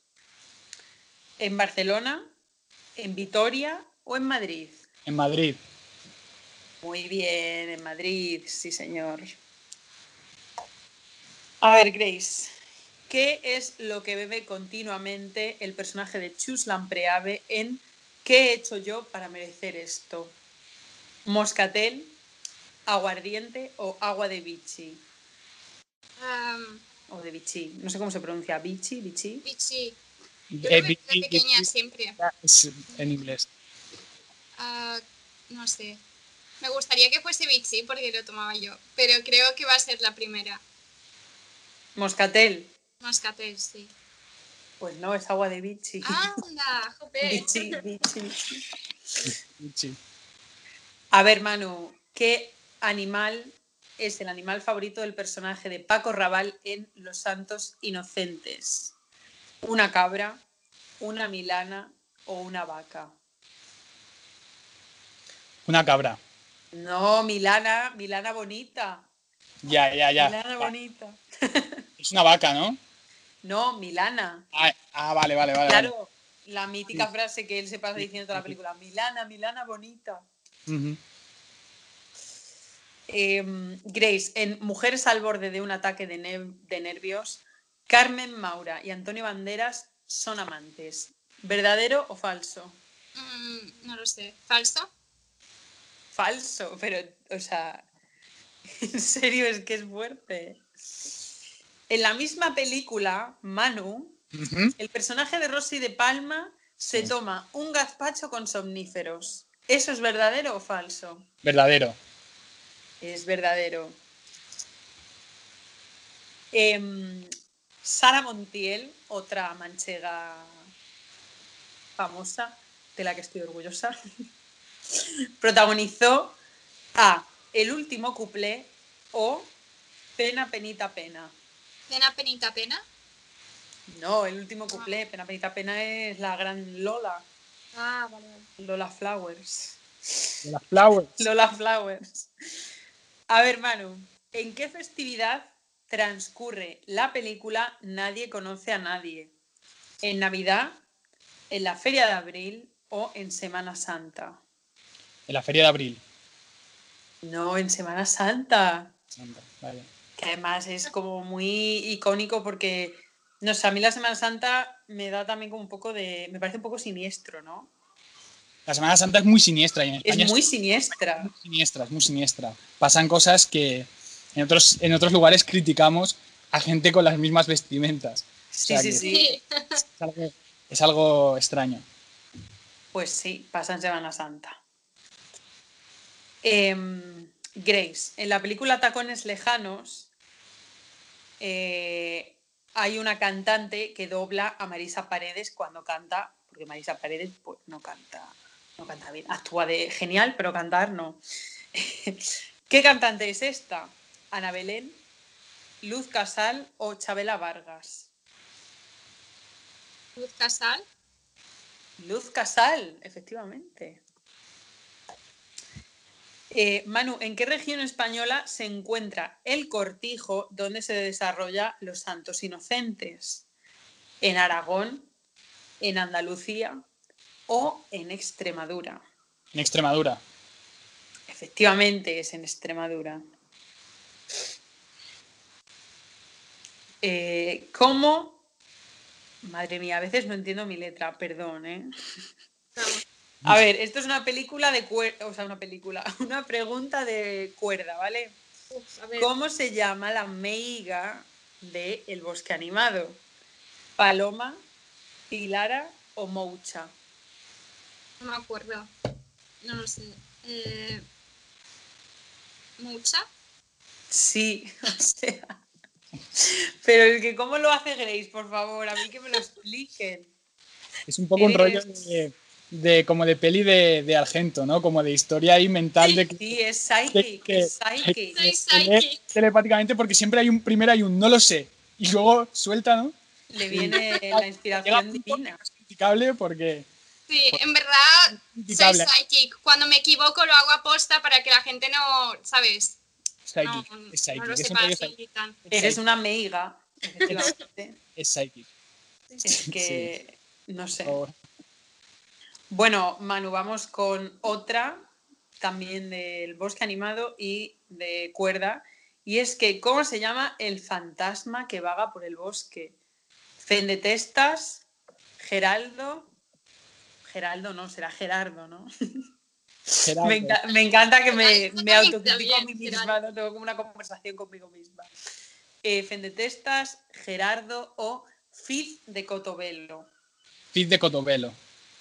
Efectivamente, Manu. Muy bien, hombre. Eh, es que me encantan los nombres de, del bosque animado, ¿eh? Sí, sí, son... Sí, sí, Maricada Fame también me encanta. Eh, a ver, Grace, Tristana de Luis Buñuel transcurre en Toledo, ¿verdadero o falso? verdadero. Y efectivamente es correcto, o sea, en serio, Grace. No, o sea, no, no entiendo, no entiendo qué pasa. No entiendo qué pasa. Eh, bueno, chicos, pues es que no tengo más preguntas.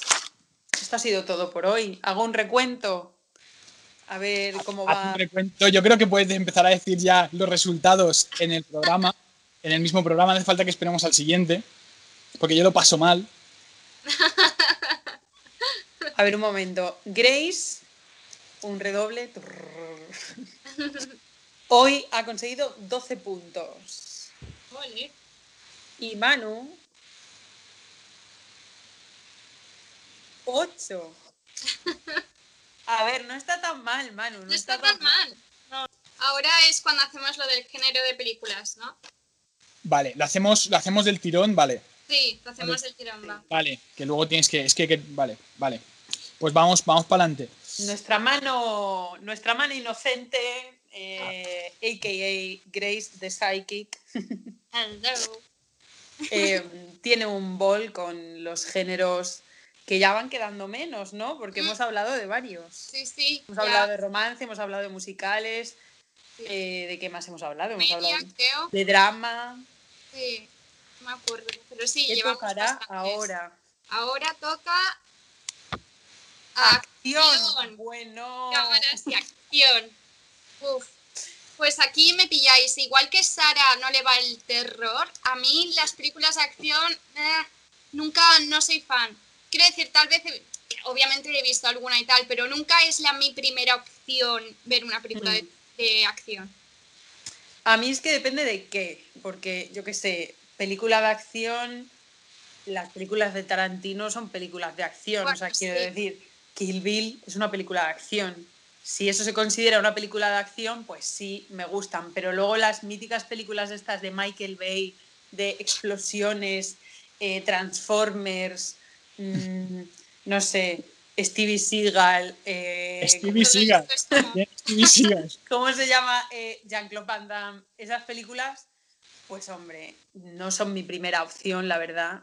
claro. eh, porque yo necesito como que haya un- una historia, un storyline, ¿no? Al final, Kill Bill tiene acción, pero te está contando una historia, una historia de venganza, ¿no? De, y, y que se pueden sacar muchas más lecturas de Kill Bill, o yo por lo menos las saco. Pero- No, yo, yo, o sea, aquí ves, retomo lo que hablamos en otros, en otros momentos.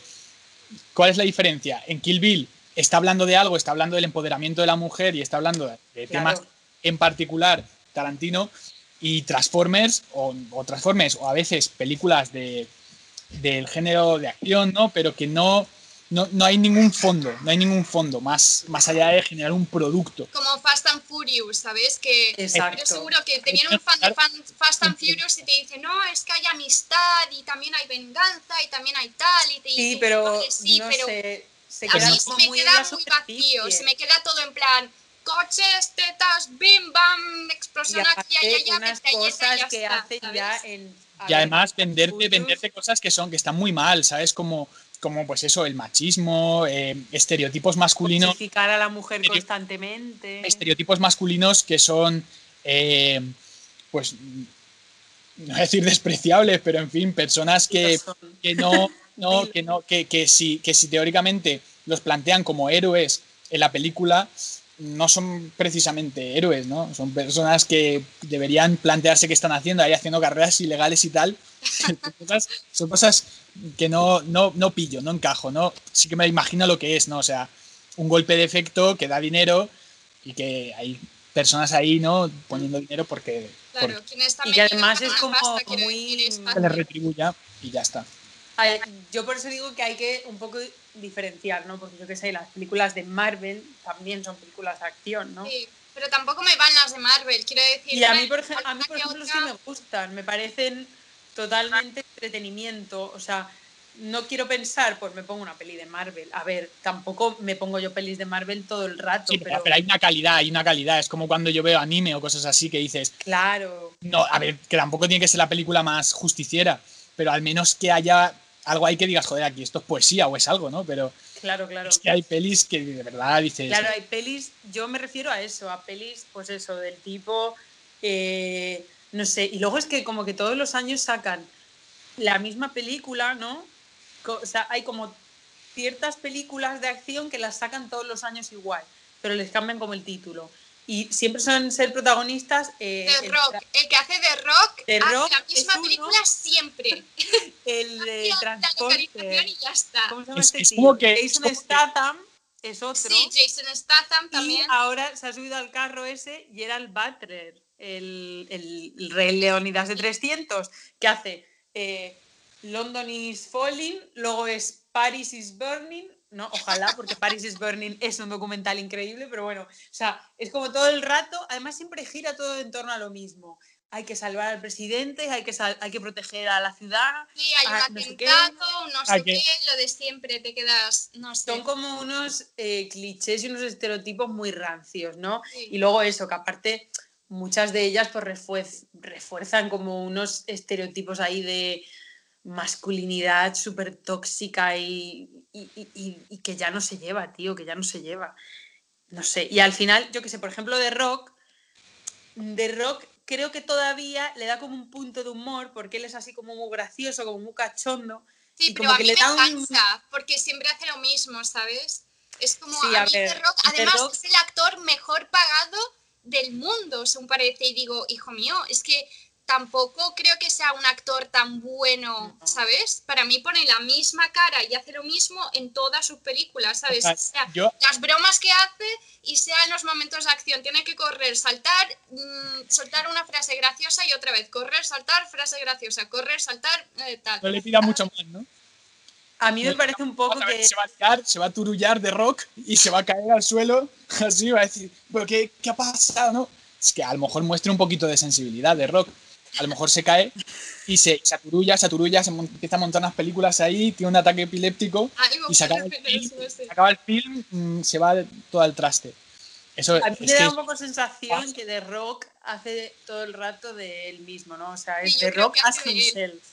Ya Sí. está. es eso. Es que es eso. Me parece un eso. poco absurdo que sea el mejor pagado, te puede gustar más o menos. A mí también me puede caer mejor o peor. A mí ni fu ni fa, me cae mejor que peor.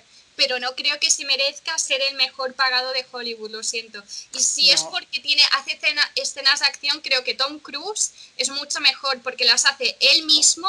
Y mira que ha hecho escenas, ¿sabes qué dices? Madre de Dios. Mira, eso te iba a decir otra. Mira, es que Blanquita de la boca iba a decir Hostia. otra cosa que no soporto es Misión Imposible 25. Mira, chico, las primeras vale, pero es que encima, esta última que hicieron, le ponen a una protagonista que tiene como 50 años menos que tú, ¿sabes? O sea, es como eso, es como reforzando unos estereotipos tan rancios y tan de Brummel, ¿sabes? De que huele a Brummel, tío. O sea, Tom Cruise, que vale, que está estupendo, que está estupendo, yo no discuto, que está en buena forma, que no parece que tiene 50 y pico de años, pero tío, le pones un interés romántico que tiene 25 años, que es la típica rubia, guapa, o sea, es como en plan, por favor, o sea, un Ya, poco pero de de un poco de evolución, un poco de evolución, que yo entiendo que tiene que haber géneros para todo el mundo, entiendo que tiene que haber películas así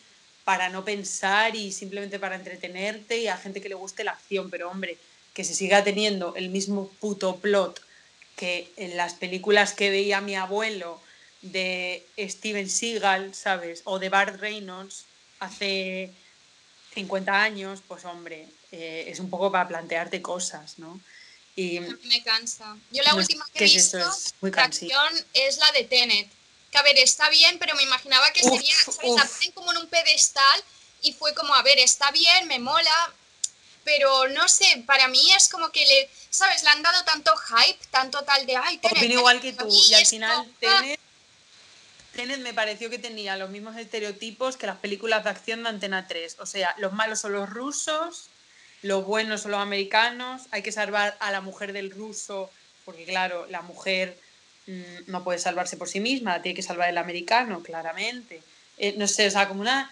Y aparte como, bueno, es que me voy, me voy a guardar mi- mis opiniones, pero me pareció como, porque creo que más adelante hablaremos de, Christopher Nolan más profundamente, spoiler, pero me pareció como un guion tan, tan pobre, tan básico, o sea, como unas coñas de, de verdad que parecían, parecía que ese guion lo habían escrito dos gamers de 16 años, ¿sabes? Que son youtubers y están ahí, "Uh, uh, uh, tío, bro, no sé qué, o sea, unas Me moló eso que van "Pero a ver, al revés, me mola la idea y tal, pero creo que al, al guion le falta como sustancia, Total. ¿sabes? Tampoco le veo sentido. Quiero decir, tú eres un tío de la CIA o de lo que fuera, ¿sabes? Y en plan, te da por salvar una mujer que dices, vale, tal, pero no sé, en plan, lo arriesgas todo por una chica. Y aparte Para que... mí eso no tiene sentido y lo siento mucho como Joder. soldado Ryan, de que ponen un equipo entero para salvar a uno. Es de macho, es una guerra. Quiero decir, van a morir muchos. Prefieres que mueran cinco antes que uno, ¿sabes? Y esto igual, prefieres que mueran no sé cuántos para salvar una mujer. Ya, no no- sé, y ya no solamente eso, sino hablando que... me parece muy absurdo. Y si se supone que eres la CIA y un tío, ¿sabes? Que has visto gente morir y que salvas a gente y tal, no sé, Ya dejar no solamente eso, sino. salvar al mundo por una persona siempre lo he visto muy absurdo. Es como, vale, te gusta mucho y estás enamorado, pero no sé. enamorado de que, que la has visto dos veces, tontolaba. o sea, no sé. Es que yo de verdad con Tenet salí muy cabreada porque además vi como a todo el mundo, ¡guau, qué puta pasada! Solo porque es Christopher Nolan, pues no, no es una pasada. Y aparte, bueno, lo digo, lo dicho, ya me despacharé a gusto porque yo tengo un par de cosas que decirle a Christopher Nolan. Ahí lo dejo. Sí, no sé, alguna de acción que me guste, pero tal vez es porque la vi antes, le tengo como cierto cariño, ¿sabes? Es como estas ochenteras que dices, bueno, aún la de Arma Letal, aún, ¿sabes? Era como mítica de los 80, como Jungla de Cristal, ¿sabes? Sí. Que aún, no sé, las puedo ver y me gustan porque creo, pero creo que es más porque me, me lleva un poco a, a, mi, a la infancia, cuando las veía con mi familia, ¿sabes? Y todo eso. Son pelis que las pongo como solo en casa, ¿sabes? Claro. no, yo ya no pienso si es buena o mala, yo la veo y me hace sentir bien porque me, me da como e- esa sensación de niñez otra vez. Más que nada. Sí, a ver, pero es lo que decimos, esas películas se hacían en los 80, yo creo que ya cansa, ¿no? Necesitan una renovación las películas de acción, no sé. Sí, porque yo creo que es eso, habían películas de acción de los 80, en- por ejemplo, que los coches siempre explotaban, ¿sabes? Y dices, es como si eso lo sigues haciendo ahora, es de no... Al, al mola, final, al final, un poco la clave, porque la acción, o sea, es lo que estamos hablando de Tarantino. Si, si coges un género y, sa- y sacas lo mejor de ese género, es guay. Pero Claro. si, si es humo, pues, pues el género pierde. Y pasa con el humor absurdo.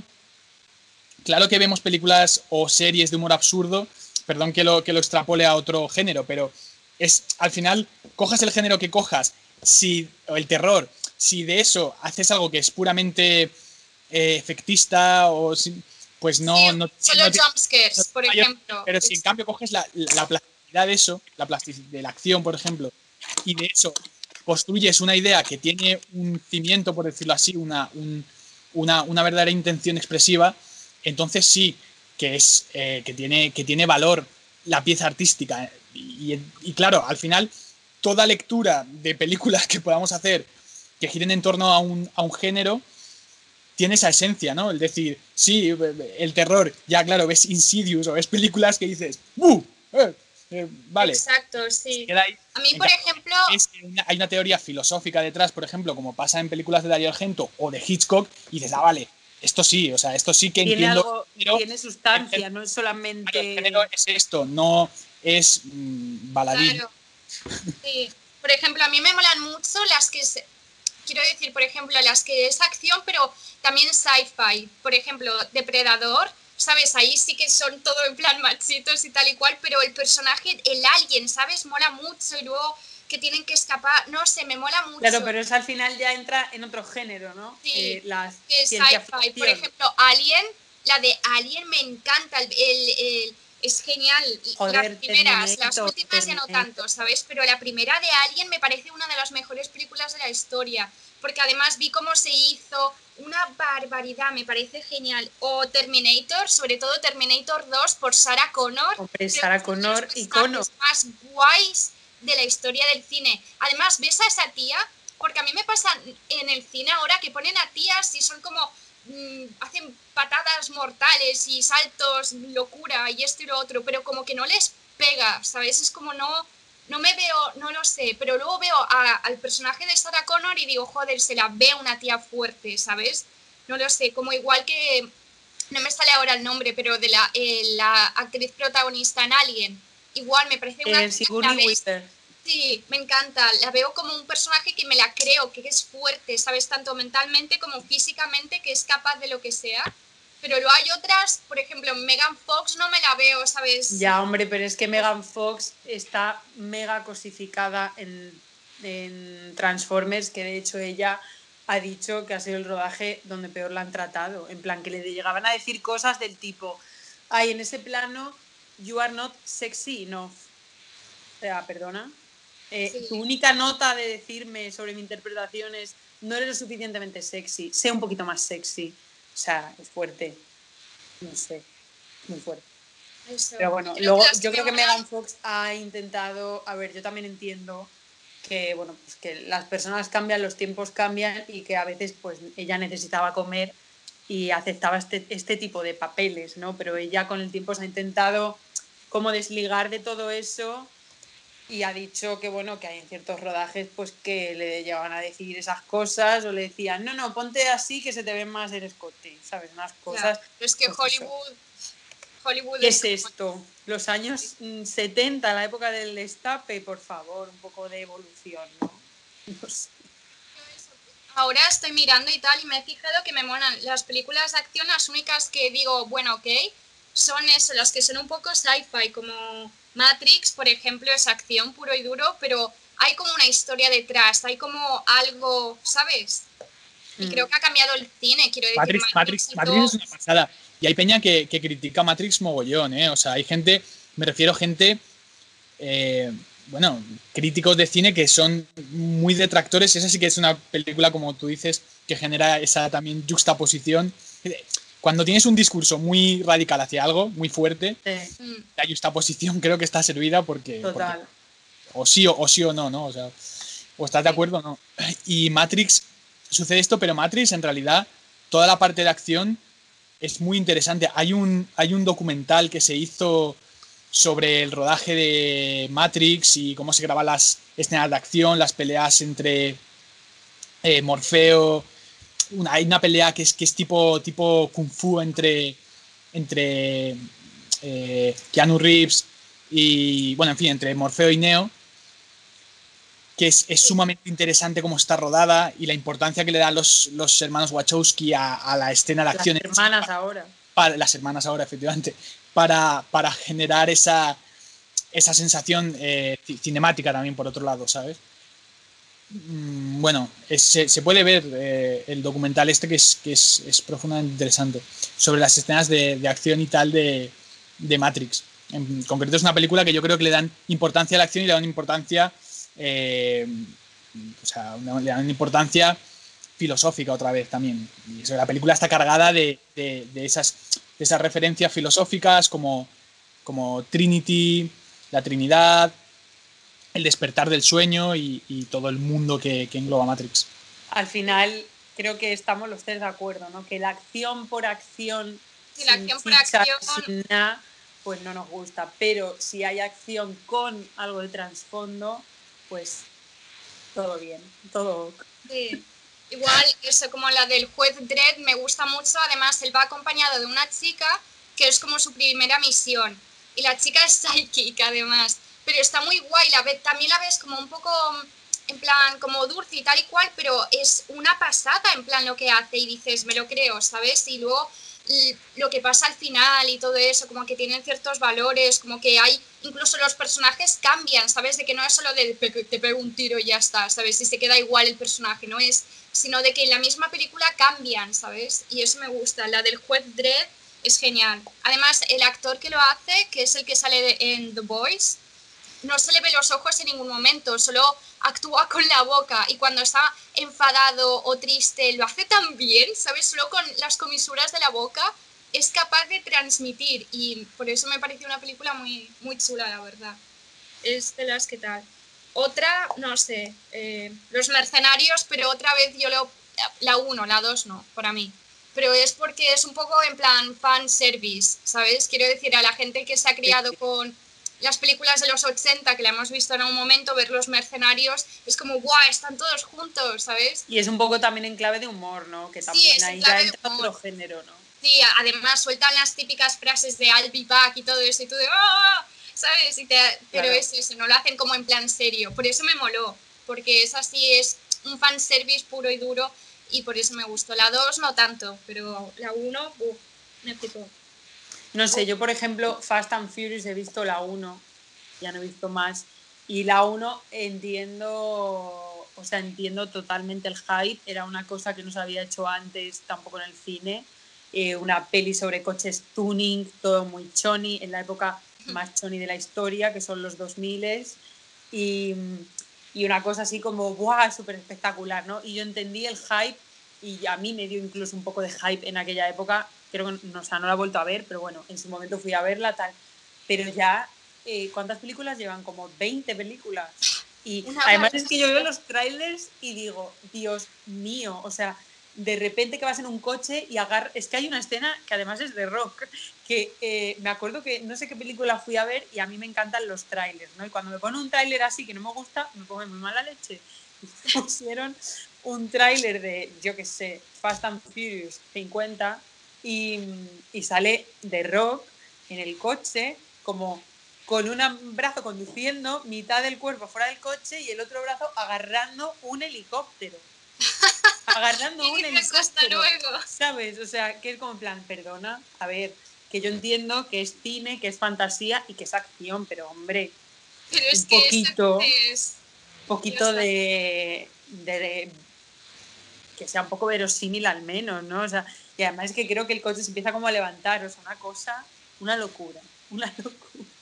Pero es que además es una locura, es lo que, es lo que hablamos, o sea, son locuras que no, que no hay, que no hay ninguna intención artística, ni siquiera No, artística. claro, artística. claro. O sea, no, ya no te digo política a ningún nivel, sino artística. O sea, es una cosa tan disparatada que no sabes cómo leerla.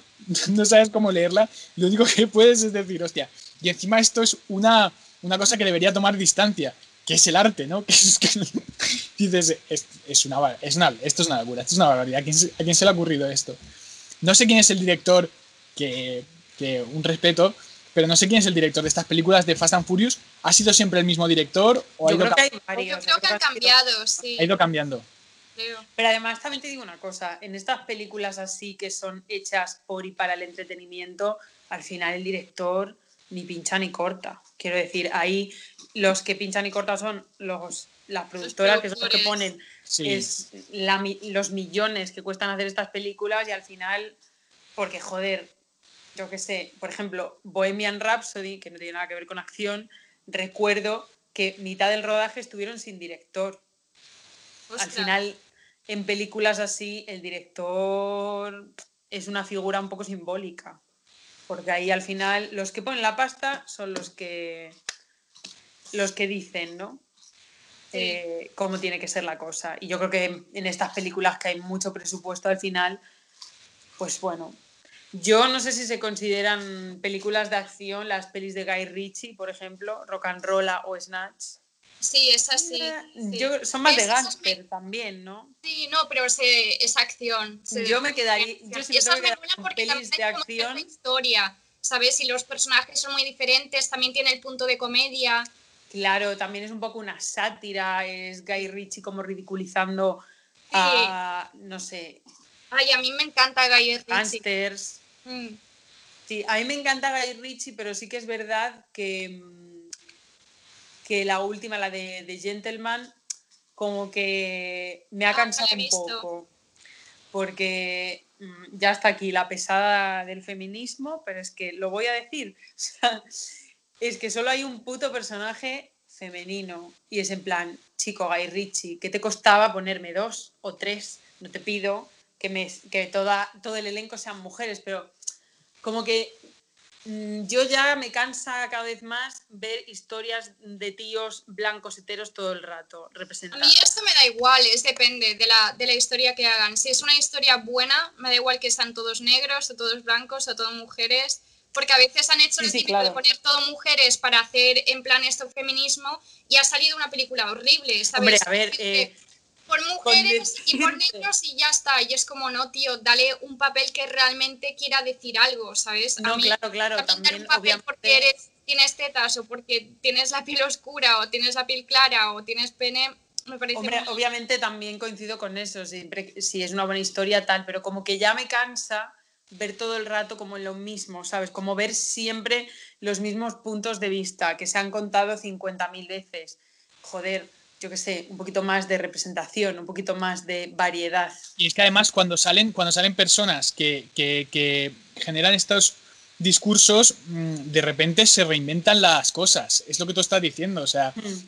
cuando por ejemplo eh, aparece este cómico, eh, este cómico negro, eh, que ha hecho la película As, nosotros, y también ha Ah, hecho la película Get, sí, Get- Jordan Get- Peele, Jordan Peele, ¿no? Get Out, Jordan Peele, efectivamente. Sí, Jordan me Peele. encanta. Claro, tío, Jordan Peele de repente aparece y coge a, a estereotipos, pero también to- toca las teclas de un, de un piano, por decirlo así. O sea, coge y pone a, a un negro en, un- en una casa de blancos burgueses, donde aparecen sus amigos que están llenos de prejuicios absurdos y, e intentan dar constantemente una especie de, de sensación de normalidad cuando ellos mismos se sienten inseguros por sus propios prejuicios. Entonces, eh, que, es- que, se, que se hable y se, se presente estas, estos, estas, estos enfrentamientos es un poco necesario, un poco necesario. Y de repente reinventas el cine, pero que a veces no es reinventarlo, a veces simplemente es cambiar un poquito el discurso Claro, claro. hegemónico. Claro, a eso me refiero, ¿no? A ver, obviamente si la película es una mierda, pues es una mierda. Aunque, no sé, por ejemplo, el test Benchen este, que es el test que hay para ver si una película es feminista o no, que yo creo que es un poco relativo, ¿no? Porque 50 sombras de Grey pasa ese test. Chico, pues ¿qué quieres que te diga, 50 sombras de Grey no me parece la película más feminista del mundo. De hecho, todo lo contrario. Es Todo lo contrario, Estás poniendo una chica que se someta, ¿sabes? Y Y, luego aparte, cuando o tiene sea, la relación de amor, cuando ella se supone que ya no está sometida, es una relación súper que no tóxica. tiene ni pies ni cabeza esa película, que encima, eh, no sé, es que mm, no, no tiene sentido 50 sombras de Grey, lo siento. Yo, Te- otra de acción que me mola es el caso de, de Burr. Ay, yo es que nunca he sido muy fan ni, ni de James Bond, ni no, no me han llamado nunca la atención. porque, bueno, si no la habéis visto, no lo diré, pero le pasa algo al personaje que como que cambia toda la historia y por eso me gustó y fue la primera que realmente hacía eso. Luego a partir de ahí han machacado esa idea mogollón. En plan, no quiero decir nada por si no la habéis visto, pero bueno, esa es la única que tal, que no sé, que aún, ¿sabes? Y la- las primeras, sobre todo la primera es la mejor. Sí. Luego las demás ni me acuerdo casi, pero la primera fue como un poco de chocante y todo, en plan, el guion fue como, ostras, tal, es- estaba bien la idea. Yo O- también me quedaría con Los Ángeles de Charlie, eh, la de Cameron Díaz, Lucy Liu y Drew Barrymore, porque me parece muy petarda, me parece, o sea, me encanta. Es eso, es como muy petardera eh, en el buen sentido de la palabra, eh, es de acción y es graciosa y no sé, me encanta. Sí. Me encantan las situaciones absurdas que se generan que de repente, no sé, o sea, una cosa, un problema que se puede solucionar con una conversación, de repente Cameron Díaz suelta una hostia, ¿no? Y eso me encanta. ¿Habéis visto, ¿Habéis visto Confusión? No, No. no, no. Es una película producida y rodada en, en China de humor absurdo y acción y kung fu, donde disfrutas durante todo el metraje de, de la acción, de la acción y, y, de, y del absurdo. Además, es acción en estado puro y absurdo en estado puro. O sea, no es sutil o no es, eh, digamos, sugerido, no, no, es, es constantemente absurdo.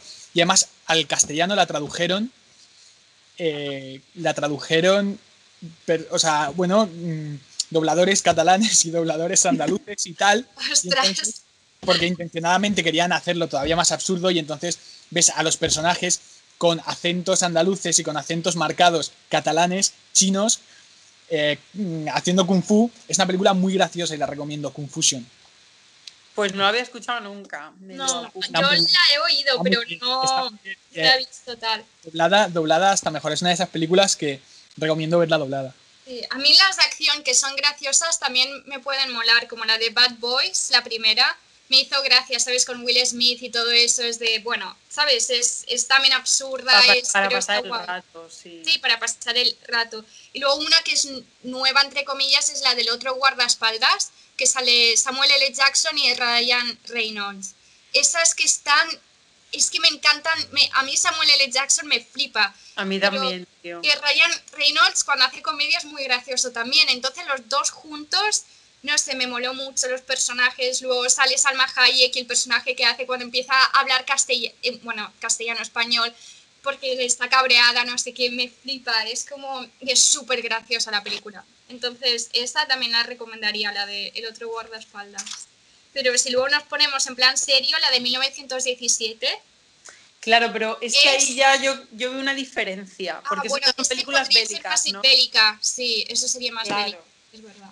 Yo cuando pienso en acción pienso eso, en Sí. Fast and Furious, Vale, explosiones, es 1900 eh, James Bond, patadas, peleas, patadas, peleas, ¿no? O sea, o te Claro, vas a géneros más, más asiáticos, rollo. que es Sí. asiática, acción asiática, o que esto. Porque iba a decir que dos, con las pero artes sí que son marciales. bélicas. Claro, las artes porque el cine marciales bélico tiene acción, Unidos. pero Claro, creo porque que al el filo cine del bélico- mañana es ciencia ficción, pero también bélico. Que Claro. sale Tom Cruise, pero está muy chula. Porque a mí las de Tom Cruise me cansan un poco, ¿sabes? Porque siempre es lo mismo prácticamente. Pero esa estaba chula, porque tiene que ver como con viajes en el tiempo y tal. Y es de bueno aún, ¿sabes? Y luego la de Tras la fina línea. No, Tras la línea enemiga, perdón, que es con Owen Wilson. Y no es muy conocida, es las pocas películas que Owen Wilson, para que no le ponga imagen, es el que hace siempre comedia y tiene la nariz así torcida. y rubio. El rubio de la nariz torcida, que me encanta, que salió en Zulander y tal. Pues apenas hace eh, drama y la verdad es que lo hace muy bien. Y en esa película es una pasada, pero también estaría en categoría de bélica. Entonces, nada. Claro, es que ya el cine bélico ya es otro rollo. Claro, es otra tiene historia. acción, pero tiene más chicha, tiene otras cosas, otros componentes, ¿no? Vale. ¿Y quién, quién es vuestro favorito entonces para cine de acción? Porque para mí sería Jackie Chan. En plan, Jackie Chan creo que es una pasada. Hace todas sus escenas él mismo. eh, no sé. Yo me quedo con Schwarzenegger, fíjate lo que te digo. También, también. Es que ¿Y tú, Manu? Hombre, alguien, alguien que le ponga mucha alma al género de la acción. Quizá en sus momentos Stallone. Stallone también, También era. es verdad. Stallone, Stallone con Rocky. O sea, alguien que le ponga mucha, mucha, mucha alma a, a lo que hace. Stallone. Y Eso, a mí Tom Cruise no veo muchas de sus películas, pero sí que he de admitir que hace un trabajo estupendo en sus pelis, hace las escenas de él y todo eso. De hecho, en una tenía que saltar de un edificio al otro. Y bueno, se ve el making of de que va enganchado con cables, porque obviamente, por si acaso no lo hace sin. Pero cuando salta al otro edificio se le parte el tobillo y lo ves a cámara lenta como el Uf. tobillo le hace plax, le parte. Y él, pues, en vez de parar, acaba la escena. En plan, se levanta y tal, y corre, y, y ya es cuando hacen corte. Y es como, wow. Eso me quedé como, la verdad es que me parece un tío muy, no sé, muy guay, la verdad. Además lo pilota que y todo, que- pilota helicópteros y todo eso. No sé, como que lo hace todo. Eso sí A me mí lo Tom imagino. Cruise me parece que está un poco cucu, ¿eh? En la película, en la película Napoleón Dynamite, para mí di- dicen una cosa que es, que es, eh, es brutal, es sagrada. Desde, desde la comedia dice, dice, es que las chicas, y son adolescentes, dice, las chicas quieren eh, tíos que tengan, eh, ¿cómo dice? Que tengan virtudes. No, que tengan, ¿cómo es? Que tengan destrezas. Que tengan destrezas. Y hay un poco eso que pasa en la sociedad que dices, hostia, es que mi novio conduce helicópteros, sabe llevar motos de, de 500. Pero a ver, pero te sabe digo llevar una motos, cosa. Sabe llevar motos de 500, de 500, juega al fútbol de puta madre. Pero Tom Cruise está, o sea, vale, mola mucho todo eso que hace y me parece súper respetable. Pero luego él está cucú perdido, o sea, está fatal. Está- está Yo me lo imagino que tiene que ser el típico que lo tiene todo perfecto, que todo tiene que estar impoluto, ¿sabes? Yo me lo imagino de esa manera, que puede que sea el tipo más cachondo de la historia y ya está. Sí, O sea, Yo bueno, Yo tengo de esa hecho, imagen un poco como de American Psycho, ¿sabes? es que Christian Bale, te lo iba a decir, es que Christian Bale dijo que él, para interpretar a Patrick Bateman en American Psycho, pensaba en Tom Cruise. o sea, Tú imagínate, en plan, tú imagínate que eres Tom Cruise y lo lees. Es como la gente piensa que soy un psicópata. hombre, a ver, muy para allá, no sé yo si está. ¿eh? A saber. Luego, otra origen se pondría como acción, tal vez. Mm, Yo creo que es más ciencia ficción también, ¿no? No lo sé. Está entre alguna- ficción y acción, tal vez. Pero origen, la verdad es que me gusta porque también hay como cierta trama detrás, ¿sabes? Es como el tema de los sueños, esto y lo otro y tal y cual. Me, a mí origen me gustó muchísimo. Mira, una de mis pelis favoritas, yo eh, el terror, o sea, el terror, la- las pelis que tienen que ver con la adolescencia y tal, me molan, mogollón. Eh, pelis como, que sí que se pueden enmarcar, pelis como The Warriors, es Sí, acción. The Warriors es acción, es acción. Aunque sea género adolescente, no es ese rollo de, de pelis que le da mucha importancia a esa etapa. Y, eh, ¿cómo se llama? Los Boys. Los Boys Sí, también, Me suena esa. también, es, también va por, por ese por ese lar de películas de acción que meten, pero de repente la acción también tiene que ver con un- habla de otras cosas, habla también de, de- de- de pasos, o sea, de la adolescencia, tal, o sea, de momentos del ser humano y además tiene una estética muy chula, tanto The Warriors como Los Boys tienen una estética muy chula la peli.